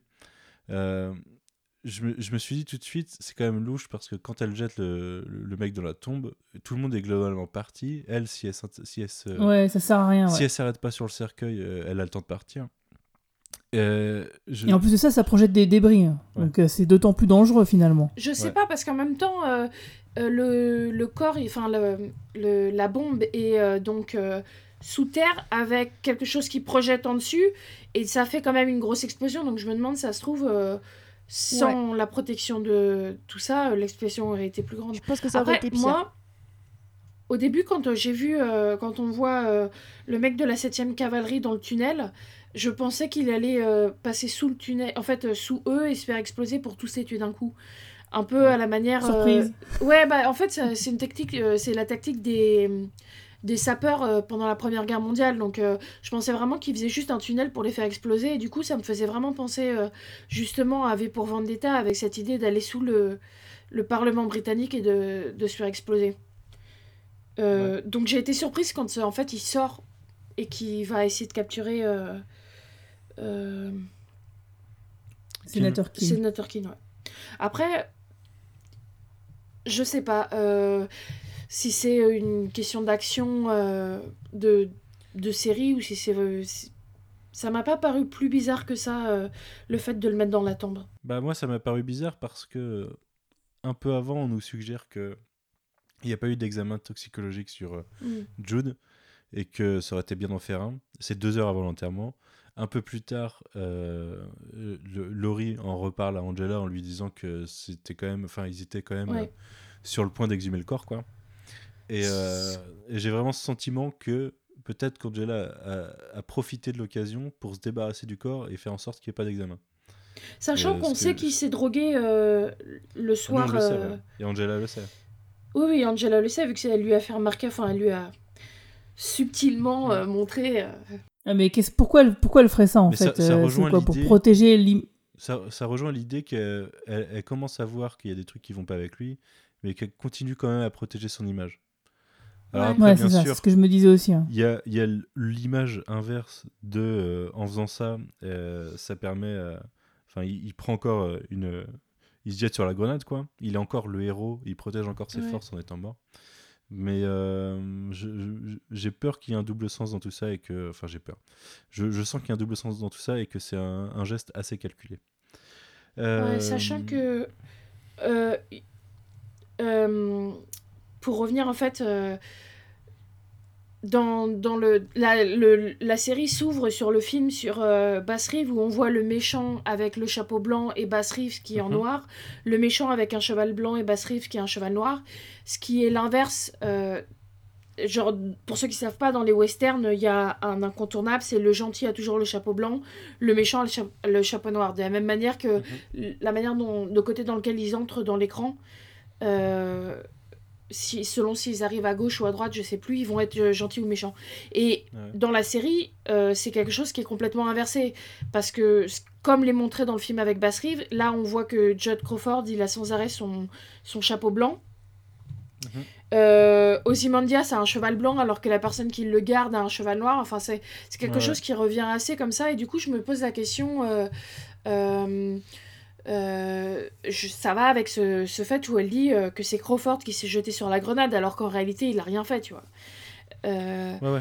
Mais il y a, l'imagerie du, du cow-boy et du, du, mec à cheval est, vraiment, vraiment beaucoup utilisée dans la série. Tu, tu en parlais d'Ozymandias et, de son, et du Game Warden, le garde-chasse qui le, qui le garde. On, y revient juste après. Mais au, au- cimetière, déjà, le, le logis d'Angela, elle, elle nous dit que c'est en gros chacun a choisi euh, ce que, ce que l'autre allait dire au moment de enfin pour celui qui mourrait en premier ah et ouais. du coup, on se retrouve avec, euh, la- avec une chanson qui s'appelle The Last Roundup, qui Ouais. semble être connue par tout le monde euh, au final dans la série, qui est une chanson qui est sur euh, un, un cow-boy qui est sur le point de mourir et qui, qui fait son dernier, son, son dernier tour de cheval, son dernier tour du ranch. Et le, le- le truc qui est assez important dans cette histoire, c'est qu'au final, la, la chanson finit sur une référence au fait que au moins il va rejoindre Custer, au moins il va rejoindre Buffalo Bill, euh, et- et qui, qui sont des mecs quand même pas clairs dans la guerre, euh, Ouais. dans la guerre euh, contre les Amérindiens, euh, ce qui continue à insister sur un, un potentiel rapport avec la 7e cavalerie, puisque la 7e cavalerie, à la base, euh, a été faite pour venger euh, les, les, tueries, enfin la mort de Custer et de ses compagnies, et des cinq compagnies qui l'accompagnaient. Euh, voilà, je, voulais juste dire voilà que c'était, ça continue d'insister sur le côté bad guy de Jude. Et y a, j'ai l'impression que c'est l'épisode qui vient nous dire il y a plus de doute quoi. Ouais, surtout que. Euh, non, surtout. euh, D'ailleurs, euh, tu parles de l'imagerie des cow-boys, mais c'est quelque chose. justement, Encore une fois, la série s'ouvre sur Baz Judd, qui, je crois, on en avait parlé. est l'inspiration du Lone Ranger parce qu'en fait, il avait un ami euh, euh, natif américain, il se déguisait, etc. Et, pour, pour résoudre des crimes. Et donc, en fait, euh, c'est c'est l'inspiration du personnage du Lone Ranger qui est pas très, très connu en France en dehors du film. euh, euh, Ouais. dont je crois dont tu as parlé dans un podcast précédent, il me semble d'ailleurs. Ah non, c'est. c'est. Le, le- le film Le Ranger, on en a parlé dans, Actioner, dans- c'est Actioner qu'on avait dans parlé. Actioner, ouais, ouais, mais Ouais. sinon la- la- le fait que Baz Reeves a, a Ouais. inspiré Lone Ranger, on en a parlé dans l'épisode 1. Et, euh, et le Lone Ranger qui a du coup ce masque assez reconnaissable noir qui est le même qu'on peut voir euh, dans l'avion euh, que monte Mhm. Pity à, à Laurie. D'ailleurs, c'est ce qu'elle lui fait remarquer, euh, vous n'êtes pas le, le putain de Lone Ranger. Et le garde-chasse a ce même masque et euh, se trouve à cheval avec un chapeau. Il a, tu vois, on a, vraiment l'imagerie du Lone Ranger qui est renvoyée à nouveau encore et encore, sachant que ça renvoie à Bass Reeves et Bass Reeves euh, qu'on voit dans le film qui est regardé par Will. Du coup, je me, pose la question de euh, est-ce qu'il y a un lien dans tout ça avec Will et enfin parce que là il a disparu et il n'est pas présent de tout l'épisode et du coup je me pose la question de est-ce que est-ce qu'il y a un lien avec Louis avec Will euh, est-ce que tout ça enfin je suppose que tout ça est lié mais quel est ce lien quoi? Bah, si, on, veut partir sur les spéculations à fond, euh, on a déjà parlé du- de l'idée, et qui est d'ailleurs reprise par beaucoup de gens, que potentiellement Will serait euh, Audit Justice. Et les, et les documents de Pitipédia insistent beaucoup sur le fait, et la, la série d'ailleurs American Hero Story insiste beaucoup sur Audit Justice. Les éléments de, de, de insistent sur le fait qu'il est mal dépeint dans la série et que probablement euh, c'est pas du tout ce, enfin, il est probablement pas du tout celui qui est suggéré. Euh, et notamment, on insistait sur un côté potentiellement communiste euh, slash euh, nazi-friendly dans, le, dans Under the Hood, et c'est indiqué que c'est probablement un fantasme et une, une invention hein, de Hollis Mason. Moi, je serais pas étonné que, oui, on en vienne au fait que Will est Woody Justice, notamment sur le fait que Dead Justice a disparu en 1955. On a encore un rappel à 1955 avec la lettre de, de Joaquin Jr. au père de Crawford qui date de 1955. Euh, Il y a quelque chose qui se rejoint à ce moment-là. Euh, Il y a probablement un événement qui s'est passé. Euh, on n'est pas aussi à l'abri qu'il y, ait- des éléments de potentiel, euh, entre guillemets, voyage temporel ou, euh, sortie de timeline euh, avec l'intervention de Dr. Manhattan à un moment. Je- moi, je le vois bien arriver. C'est Lindelof. Et s'il veut utiliser Dr. Manhattan, il le fera sûrement à la fin pour expliquer quelque chose. Et du coup, pourquoi pas expliquer un Deus Ex Machina de à tel moment, tel personnage euh, s'est retrouvé. On en parlait la semaine dernière, mais quand Will dit que c'est lui qui a pendu, euh, qui a pendu Jude, est-ce que c'est pas lui du passé euh, qui s'est retrouvé en 2019 à un moment et qui l'a pendu parce qu'il en avait la capacité et qu'il l'a plus aujourd'hui, mais ça reste lui, tu vois. Euh, je, je, je serais pas étonné de tout ça. Je crois qu'on n'en avait pas parlé dans le podcast, on en avait parlé en off de ça. Ah, c'est possible. Ouais. Et ben, Non, non, on en avait parlé dans le podcast. Que ça serait un lui plus jeune qui venait du passé qui aurait pendu Judd Ah non, ça c'est nouveau ça. Non. Non, Donc on en avait parlé en off. C'est qu'on Ouais. théorise trop en off, euh, c'est pour ça. Mais euh, enfin, ça, me- ça me paraît pas déconnant, hein, c'est du Lindelof. euh, euh, c'est, il, il en parle d'ailleurs dans le podcast HBO. C'est, euh, euh, c'est risqué d'utiliser Dr Manhattan parce qu'à partir du moment où tu l'utilises, euh, ses pouvoirs sont, sont super importants et, et euh, c'est, game changer quoi. T'arrives à la fin du, à la fin du jeu. Et Ah, moi j'ai pas envie de le pas, voir ouais. personnellement. Quand, ouais, euh, ouais, Est-ce qu'on le verra vraiment? Je sais pas. Parce Océane que justement, rien. je Ah, mais trouve je rien, moi je vous écoute en bu en montée. Et... et en rigolant. Bah, Moi, je, voilà, je, en, en regardant la scène et surtout à la fin, quand on voit Laurie donc, euh, qui revient dans cette boîte et à la fin où on voit ce qui se passe à la fin. Enfin, j'ai dit la fin trop souvent dans cette phrase. Euh, je trouvais que c'était super puissant euh, comme, euh, comme façon de nous présenter le personnage et ses émotions, mais j'espère vraiment que on verra pas ou peu euh, Dr Manhattan parce que je trouve que il y a un petit côté cheap de faire intervenir un dieu qui est capable d'un claquement de doigts de tout, résoudre et puis il y a un, côté un peu trop j'aime bien avoir euh, du comics mais j'aime bien le fait que ce soit pas tous les personnages du comics qui qui arrivent euh, et qui soient à tout ça et etc donc Ouais, moi, ce que je, je- je ouais. sais pas Ce que j'aime beaucoup avec cette fin d'épisode, c'est que déjà, euh, Laurie rigole et euh, tu sens que son rire, c'est vraiment une catharsis pour elle et que, et que genre, elle avait besoin de ça pour, euh, pour avancer. Peut-être c'est... elle avait besoin de, de, de ce rire, elle avait besoin de... En fait, pendant tout l'épisode, elle raconte une blague et en fait, à la fin, c'est elle qui rigole d'une blague qui, qui se produit euh, sur elle. Et euh, Elle est, elle est super, euh, elle est super ambiguë cette fin. On est d'accord, non? Ah oui, ah ouais, complètement. mais Sur, surtout euh, avec ce point orange là.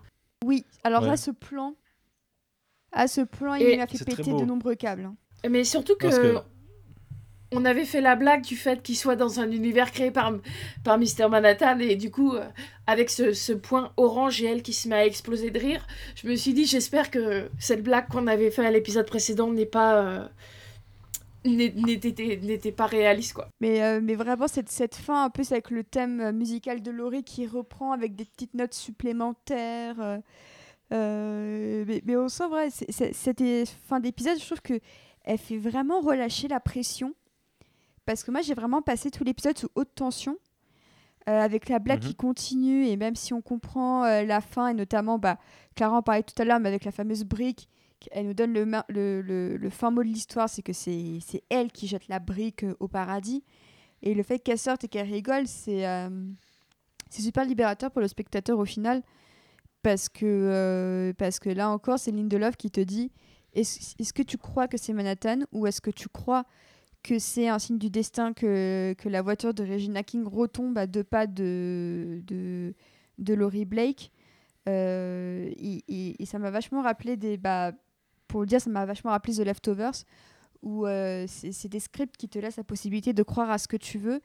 Et, euh, Ouais. et je sens qu'on va avoir une réponse rationnelle, ce qui me décevrait un petit peu, mais en attendant, s'il n'y avait pas de réponse à ce qui s'est passé avec la voiture, bah, moi, ça m'irait très bien. Mais Mm. d'autant que Will en épisode 2 dit euh, j'ai des, amis haut placés euh, ce qui peut potentiellement suggérer Dr Manhattan. Mais à la fin, quand la voiture se fait enlever, ça a l'air d'être quelque chose de mécanique qui l'enlève. Et là, quand elle est relâchée, il y a absolument rien de mécanique dans tout ça. Euh, couplé avec le fait que le titre de l'épisode c'est euh, She Was Killed by Space Junk, qui est un, un titre de chanson de de Devo et que Yes. de Duvo Oui. et que au final elle est pas tuée mais c'est potentiellement un space junk d'ailleurs trou- je trouve qu'en en anglais ça marche beaucoup mieux parce que on en a pas parlé mais le, euh, le gros sextoy de Laurie euh, en rappelle en rappelle à, à son amour de Dr Manhattan et le fait que junk euh, ait certaines significations en argot en anglais Oh mon dieu. euh, Il y, a- y y des sous-entendus dans le She Was Killed by Space Junk qui sont assez drôles, euh, qui peuvent se rapporter à d'autres personnes du coup. Euh, mais euh, où je voulais en venir, euh, ouais, ouais, je trouve que la fin est ambiguë quoi. Et, et comme tu le dis, Océane, ça, ça laisse ouvert à interprétation, puisque c'est littéralement Laurie qui avant dit Je t'envoie des messages, mais je sais que t'écoutes pas. Enfin, il n'y a aucune raison que t'écoutes et tout. Derrière, il y a potentiellement une réponse. Ça ramène à nous, quand, enfin, à, l'humain quand il cherche à voir des, des signes d'une présence divine ou de ou d'une présence de des signes du destin un peu partout, Ouais. comme tu le disais, euh, Océane. Euh, ça rappelle totalement à ça. C'est ça. Et ce petit point orange qui pourrait être euh, juste euh, une lumière quelconque d'un avion dans le ciel, Bah d'un- d'un Archie ou je ne sais quoi, mais qui en plus rappelle une, une lumière bleue dans l'autre sens qu'on a vu dans la partie Ozymandias un peu plus tôt, qui pourrait totalement aussi être un lens flare, mais qui est là bleu, euh, comme si dans la partie Ozymandias on voyait la Terre, alors que dans cette... enfin on voyait la Terre depuis Mars, alors que de... dans la partie de Laurie on voit Mars depuis la Terre. Je trouve que l'épisode joue dans tous les sens avec l'imagerie euh, et, la, et la- et la symbolique dans tous les sens. Et justement, pour rester dans la, la- la présence divine, je vais reparler du dildo. Euh, ce dildo, il m'a- Mhm. il m'a il m'a beaucoup fait rire parce que déjà, euh, ça m'a fait penser à toutes ces histoires sur le pénis du docteur Manhattan, euh, tel que représenté dans les comics et euh, dans le film de, de Snyder. Et j'ai trouvé ça assez rigolo qu'il allonge un petit peu quand justement on s'était dit, ah bah tiens, ils, ils en ont fait un gros pour la série, euh, histoire de, rigoler un peu. Et surtout, ça m'a fait penser à, une sorte de moquerie par rapport au dildo Avengers qui était sorti. Je ne sais pas si vous les avez vus, ces dildo Avengers. Ah non, je t'avoue Si, que ça, non. ça me parle. Et Je ouais, crois voilà. que j'avais vu quelque chose passer sur Twitter. Et voilà. Et, et en fait, ça- ce moment-là m'a fait penser en mode euh, bah, les dérives des super-héros.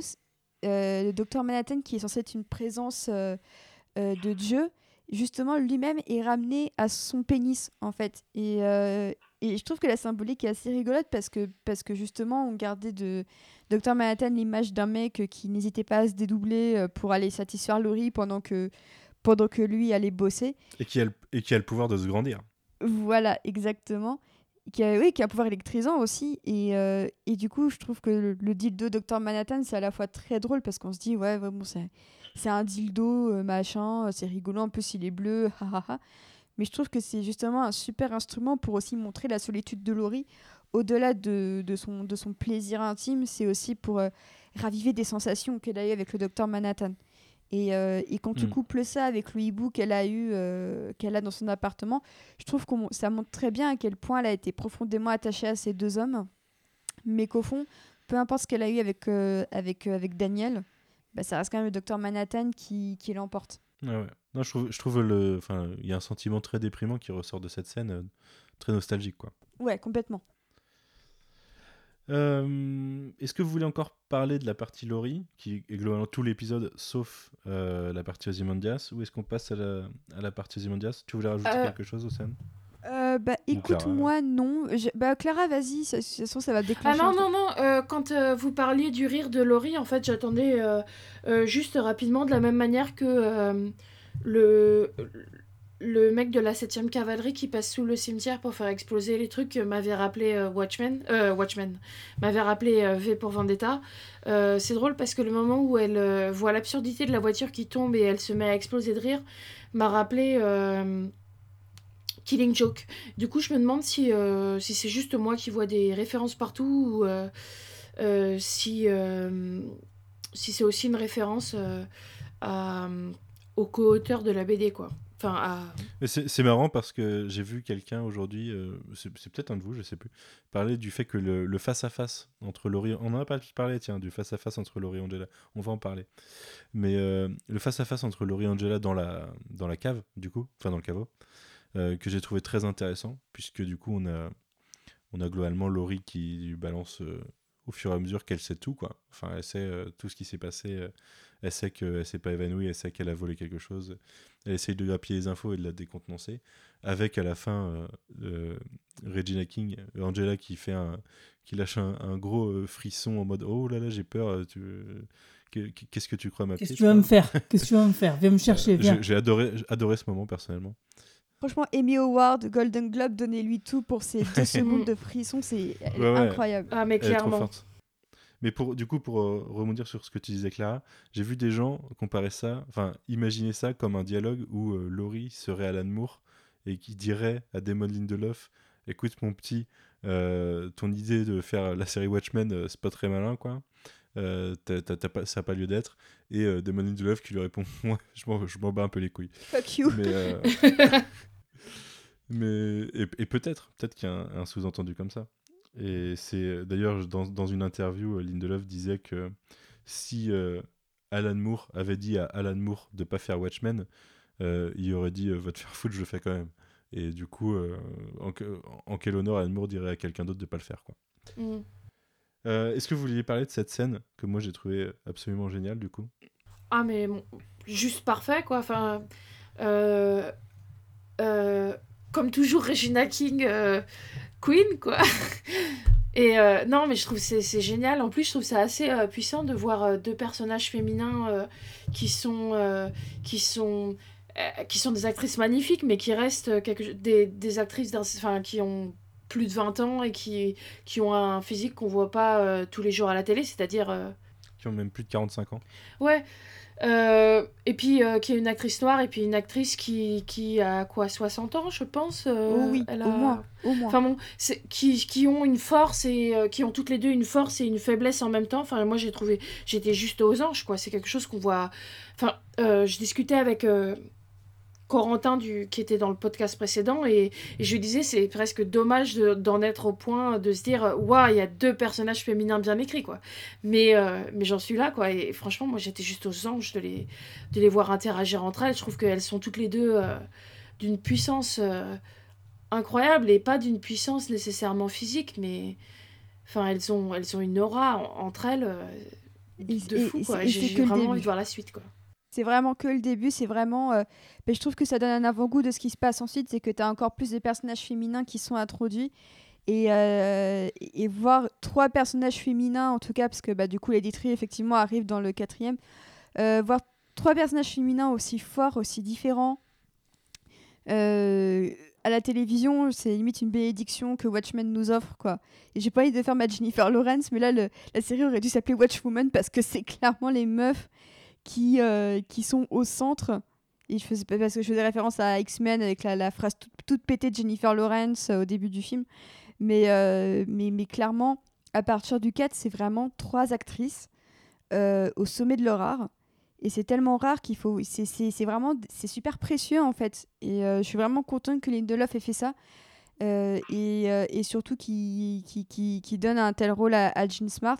Parce que c'est vrai que plus ça va et plus les actrices de plus de 60 ans, elles ont de moins en moins de rôles aussi, aussi, aussi complexes que, que ça à la télévision. Et c'est bien dommage. Et qu'on nous ramène Carrie Coon dans une potentielle saison 2. Bah, Lindelof a dit qu'il bossait jamais deux fois avec les mêmes acteurs et que sa seule exception pour le moment c'était Regina King. Donc je compterai pas trop dessus. Bon, on verra. Euh, je propose de passer à la partie, euh, la, la- la partie celui euh, qui est probablement celui que vous pensez. Ouais, enfin, c'était clairement, clairement lui, donc. Ouais, mais comme maintenant ils l'ont dit officiellement, je commence à penser qu'en fait c'est pas lui. Si, si, c'est lui. c'est- en fait, d'ailleurs, Lindelof en parle aussi dans le podcast. Il dit. euh, En fait, l'idée, c'est que quand ils ont annoncé la série, ils voulaient pas se baser sur. euh, Ils, ils voulaient pas faire porter la série par des personnages legacy de, de la série, de- du comics original. Du coup.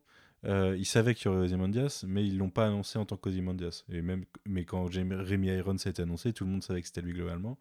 Et, euh, et ils sont pas dupes. hein. Il, il le dit très bien à partir du moment où, euh, euh, en 2019, tu mets, tu, tu mets un truc sur Internet, il y a des gens qui spéculent et il y en a forcément qui tombent bons. Euh, d'où le fait que quand ils sont allés à la Comic Con cette année, ils avaient mis, euh, pour jouer sur le fait qu'ils voulaient pas dire que c'était lui, mais que tout le monde le savait, ils avaient mis le probably who you think he is. euh, parce que voilà, ils jouaient avec le public en disant bon bah voilà. On en avait parlé dans l'épisode marrant, c'est 0, que je me l'ép- Dans souviens. l'épisode, il dit, il, il- il- il fait le fan qui, qui découvre le- la scène où il dit euh, Adrian Veidt. Il fait ah de genre euh, ouais ouais tout le monde l'avait vu bah oui mais euh, c'est enfin c'est pas évident je pense d'écrire une série et d'essayer de garder du mystère et euh, sur ce côté particulièrement pas quoi. Bah, surtout que là, il y a clairement dans cette scène-là euh, un petit côté second degré, euh, pastiche, euh, paro- limite parodique. Pas toujours Parce que dans bon, déjà, la semaine, la semaine pré- la, la scène précédente, euh, justement, Ozymandias dit Ah, je ne suis pas un méchant euh, de, de comics, quoi. Euh, et puis bon, bah, la scène d'après, quand il met son costume avec le, le- son petit sourire et puis un, un petit éclair euh, juste derrière, euh, genre pour faire tin, tin, tin, c'est, clairement ça. Donc là, je pense, oui, que c'est, une sorte de, de petit troll par rapport à, à, à Lindelof. Du coup, comme je le suspectais, on découvre un Ozymandias à un troisième anniversaire. On voit que c'est. Enfin, si le temps se passe. Si les anniversaires sont tous les ans, et est-ce que c'est des années martiennes ou pas? On le sait pas. Euh, Sachant qu'il a l'air euh, de moins en moins euh, ravi de l'anniversaire en question à chaque fois. Ouais, ouais. Bah, parce qu'en fait, on voit qu'il passe du temps à échafauder son plan et qu'il fait des tests et que ça marche jamais. On- comme l'épisode d'avant, ça suggère qu'il y a eu beaucoup de morts en faisant des tests. Là, son test, en gros, c'est essayer d'envoyer un scaphandre. Ça, ça confirme globalement qu'on est dans une bulle hein, et que il n'y a pas moyen de sortir et qu'à à, l'extérieur c'est la mort. Il y a le froid. Est-ce que c'est le froid spatial? Est-ce que c'est le froid martien? Est-ce que c'est le froid d'autre chose euh, c'est tout, tout- enfin, on a toujours le mystère là-dessus. hein. Je sais pas où t'en es, Océane, mais euh, toi, tu devais savoir aussi à ce moment-là que euh, c'est pas. euh, je crois que c'est Corentin qui m'a dit quand j'ai proposé le, le, cette théorie, il m'a dit il est clairement pas en Australie. Euh, il est pas en Australie, il est pas en Argentine, euh, mais où il est, on ne sait pas exactement. Je confirme qu'on sait que je, je ne sais Euh, toujours pas ce qui se passe vraiment avec lui. Ouais. Ouais, c'est- extrêmement déc- perturbant, mais c'est c'est du génie. Mais je ne sais pas ce qui se passe encore trop. En tout cas, ça confirme euh, la théorie de il est emprisonné, puisqu'on a là une lettre claire qui vient nous parler de termes d'emprisonnement, de, ter- enfin de termes de captivité. Donc on peut imaginer qu'il est là depuis 2012 et que du coup, ce qu'on voit dans cet épisode-là, ça doit être 2015, puisqu'on en est à trois bougies. Ça nous introduit un personnage qui est le Game Warden. Euh, Je sais pas si vous avez zoomé, moi j'ai zoomé, et c'est bien euh, Tom Misson qui le joue, c'est-à-dire celui qui joue les, qui joue les Mr. Phillips. Donc c'est pas un personnage en plus, euh, enfin c'est un, un, personnage de jeu on va dire en plus dans les- dans l'échiquier, mais c'est pas un, c'est pas un, un autre être vivant. On peut considérer que dans ce monde il n'y a vraiment que Ozymandias qui est vivant et que les autres ne sont que des pions. Euh, nous on dit clone, moi je pense que c'est des créations, simplement des créations, euh, créations de l'esprit de Dr Manhattan parce que je reste persuadé qu'il y a du Dr Manhattan derrière tout ça. Euh, et qu'il est en train d'essayer de, de briser les règles d'emprisonnement en, en trouvant le moyen de sortir. Euh, Qu'est-ce que vous avez... Vas-y. Pardon. Euh, en fait, moi, j'ai repensé à cette histoire du fait qu'il soit emprisonné par Mr. Manhattan. Et euh, le fait est qu'il a disparu en 2012, c'est ça? Ouais. Soit euh, 30 ans, à peu près, après, Ouais, après 27 ans, euh, ouais. l'attaque du poulpe. Et du coup, je me pose la question de pourquoi Manhattan serait revenu 30 ans plus tard pour le punir, quoi. Bah, je pense que ça, on n'aura pas la réponse tout de suite si c'est si c'est Manhattan. Et même si c'est si c'est pas Manhattan, on n'aura pas la réponse tout de suite. Parce que par exemple, euh, je peux comprendre le fait qu'il soit puni tard si par exemple le gouvernement s'est rendu compte que c'était lui tard.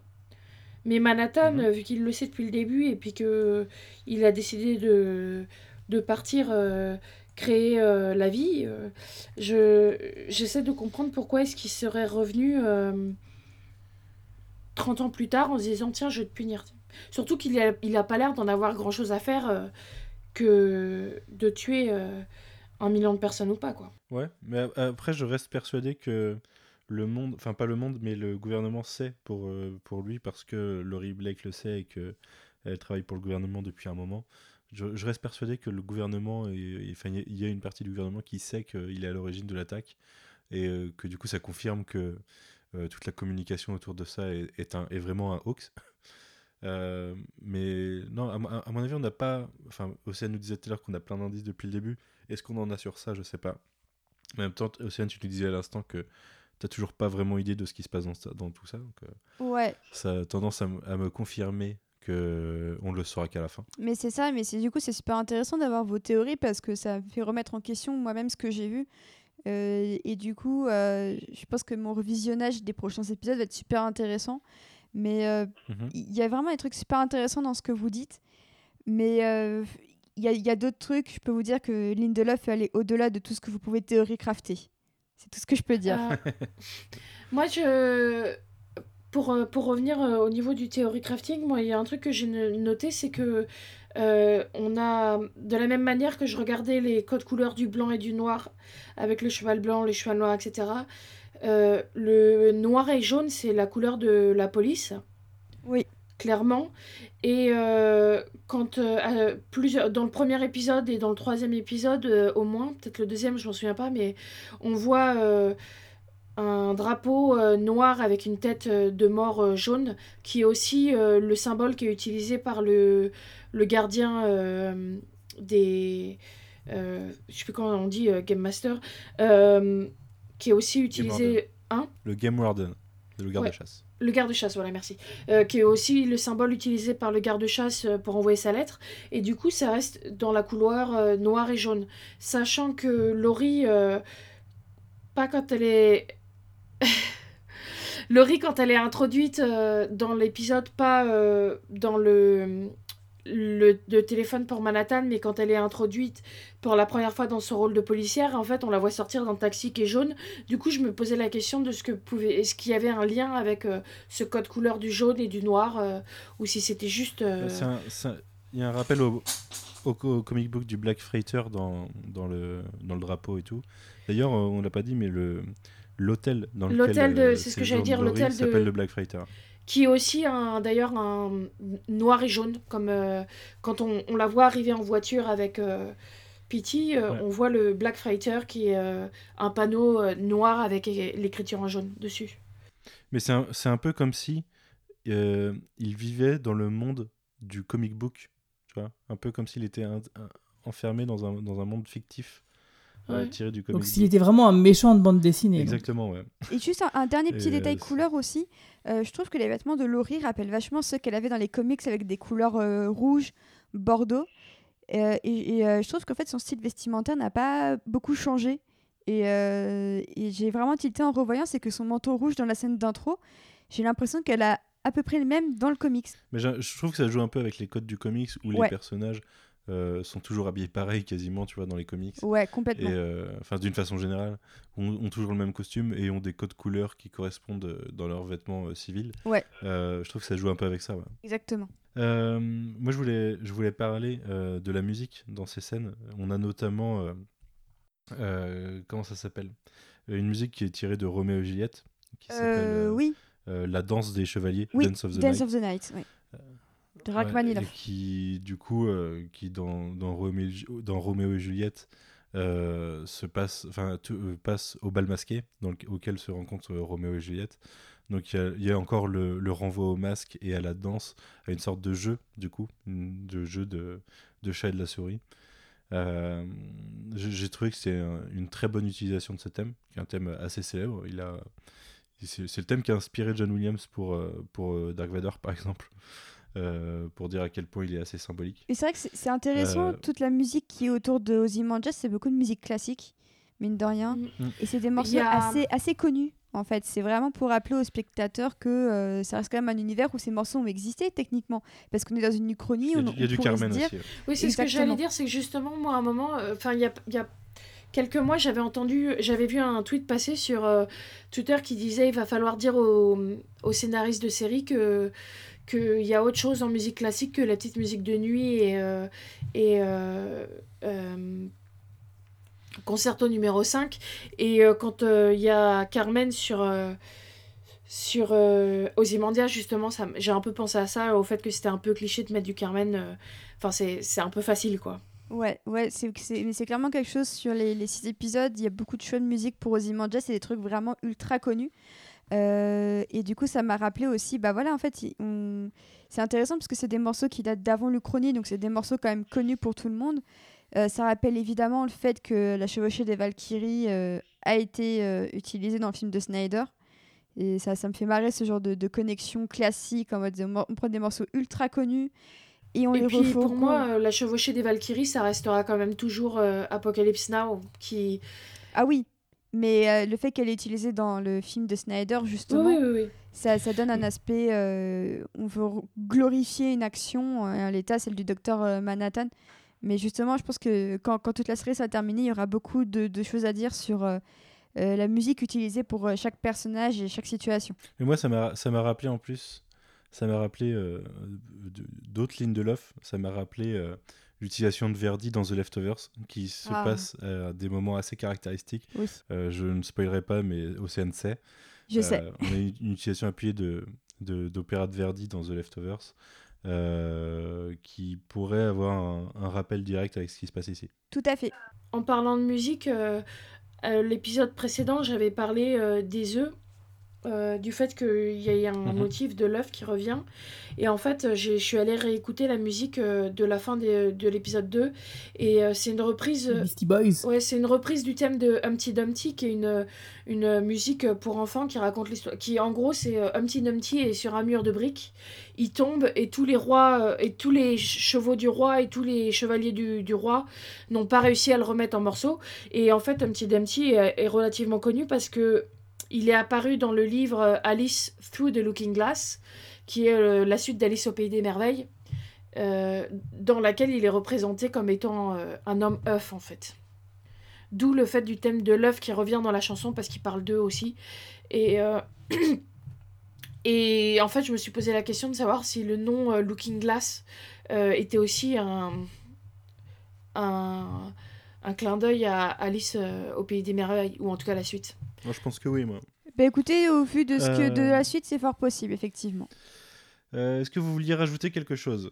Ah si, euh, je... Bon, je sais que Ozymandias, c'est Ozymandias, mais euh, moi, ça m'a fait... euh, euh, le fait qu'on l'appelle toujours Master, que hein, même à un moment, quand il reçoit la lettre, et que la lettre commence par euh, euh, Master, et qu'on le coupe, et il coupe euh, euh, Cruikshank au moment où elle s'apprête à dire Master. Et en fait, euh, au, tout début de l'épisode, euh, quand euh, Laurie... commence sa blague, elle, dit que le, père, le bricklayer, le maçon, est un, vé- un véritable maître de son art, un master of his craft. Je me suis demandé si c'était pas justement un renvoi à Veidt.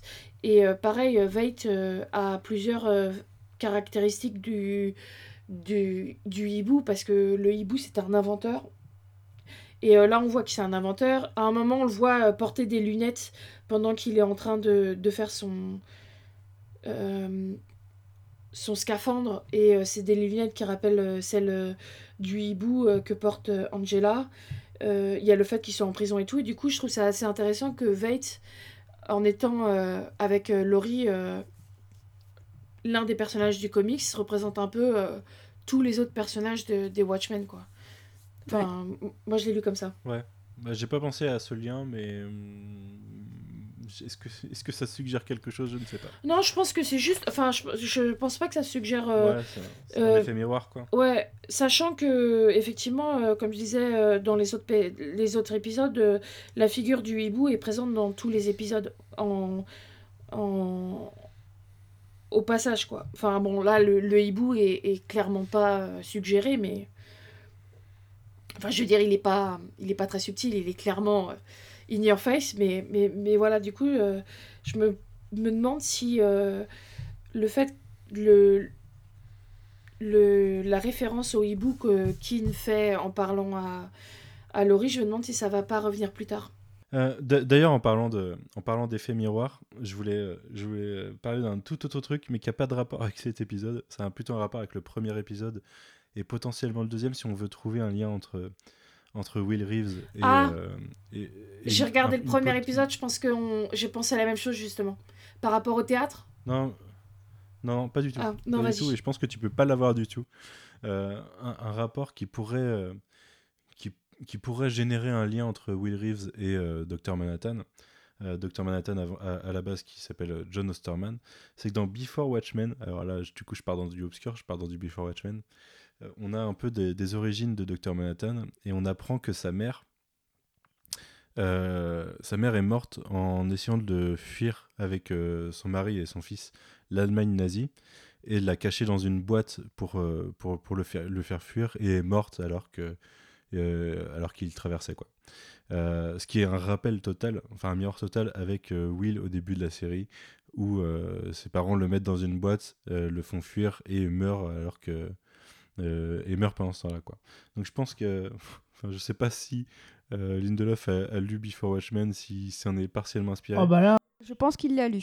ouais, je pense. Bah, du coup, on- ça, ça nous oblige nous aussi à les relire. Oh non. Ah c'est dur, hein. Ils sont pas- bons pas les Before. Watchmen? Pas tout.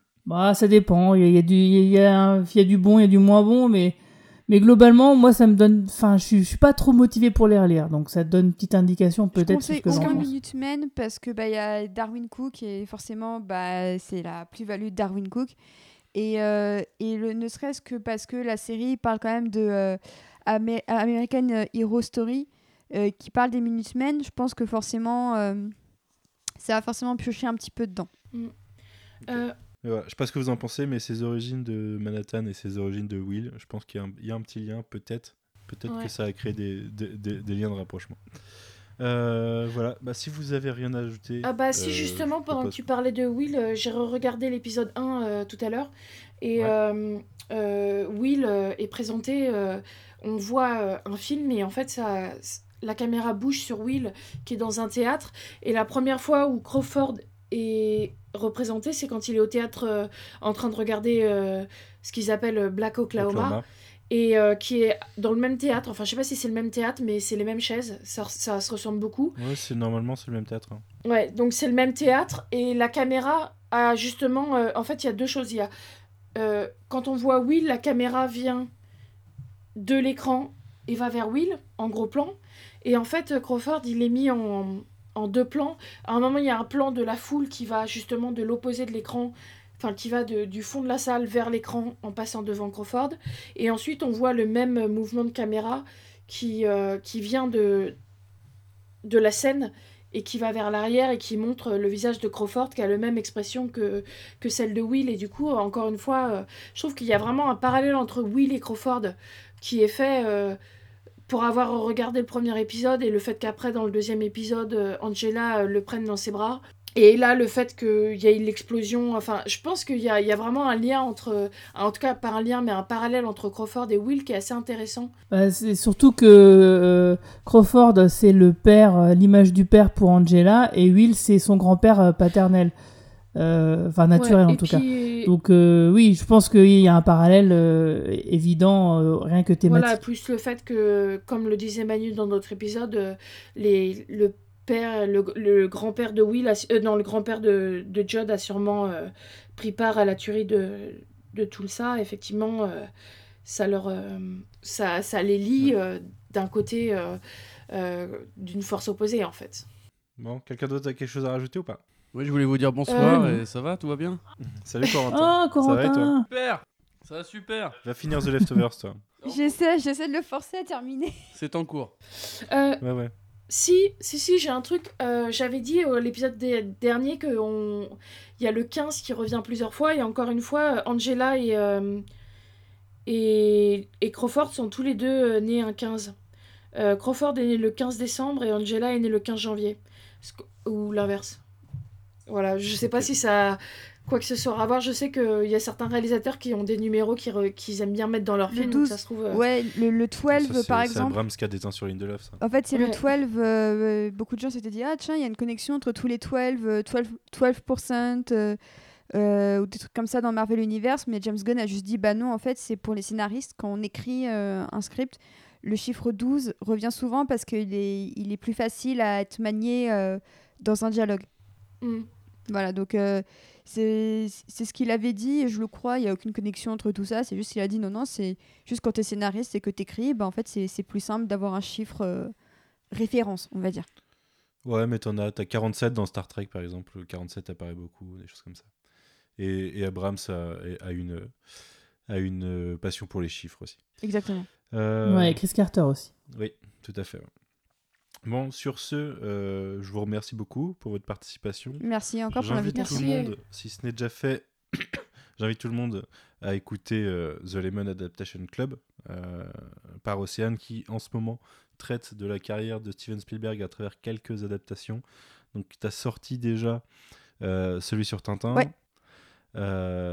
Tu as sorti celui sur Ready Player One. Tout à fait. Et tu viens de tourner juste avant ce podcast euh, celui sur Minority Report. Exactement, et j'ai fait même référence à Dr Manhattan et, euh, et les gens ont eu l'air d'improuver ma comparaison. Donc euh, un peu de mystère pour savoir pourquoi je compare un individu mystère au docteur. Ok, j'ai hâte d'écouter ça, sachant que sur ma playlist pour demain, j'ai celui sur Ready Player One, Ah, bon film que courage. je n'apprécie pas particulièrement, mais podcast que je vais écouter avec grand plaisir. Merci beaucoup. Guigui, t'as une actu en ce moment ou pas? Ben non, pas exactement. Enfin, bientôt, euh, je me rends à Paris euh, pour euh, dédicacer à Comics Corner. Ça sera le samedi, alors si je dis pas de bêtises, euh, le 16 novembre. Euh, et normalement, je devrais participer à un, un podcast avec Arnaud Kikou euh, sur Comics Blog. Alors, je ne sais pas si Corentin sera là ou pas. Probablement, oui. On verra. On verra. Et toi, Clara, a priori, ta rue n'a pas explosé depuis tout à l'heure?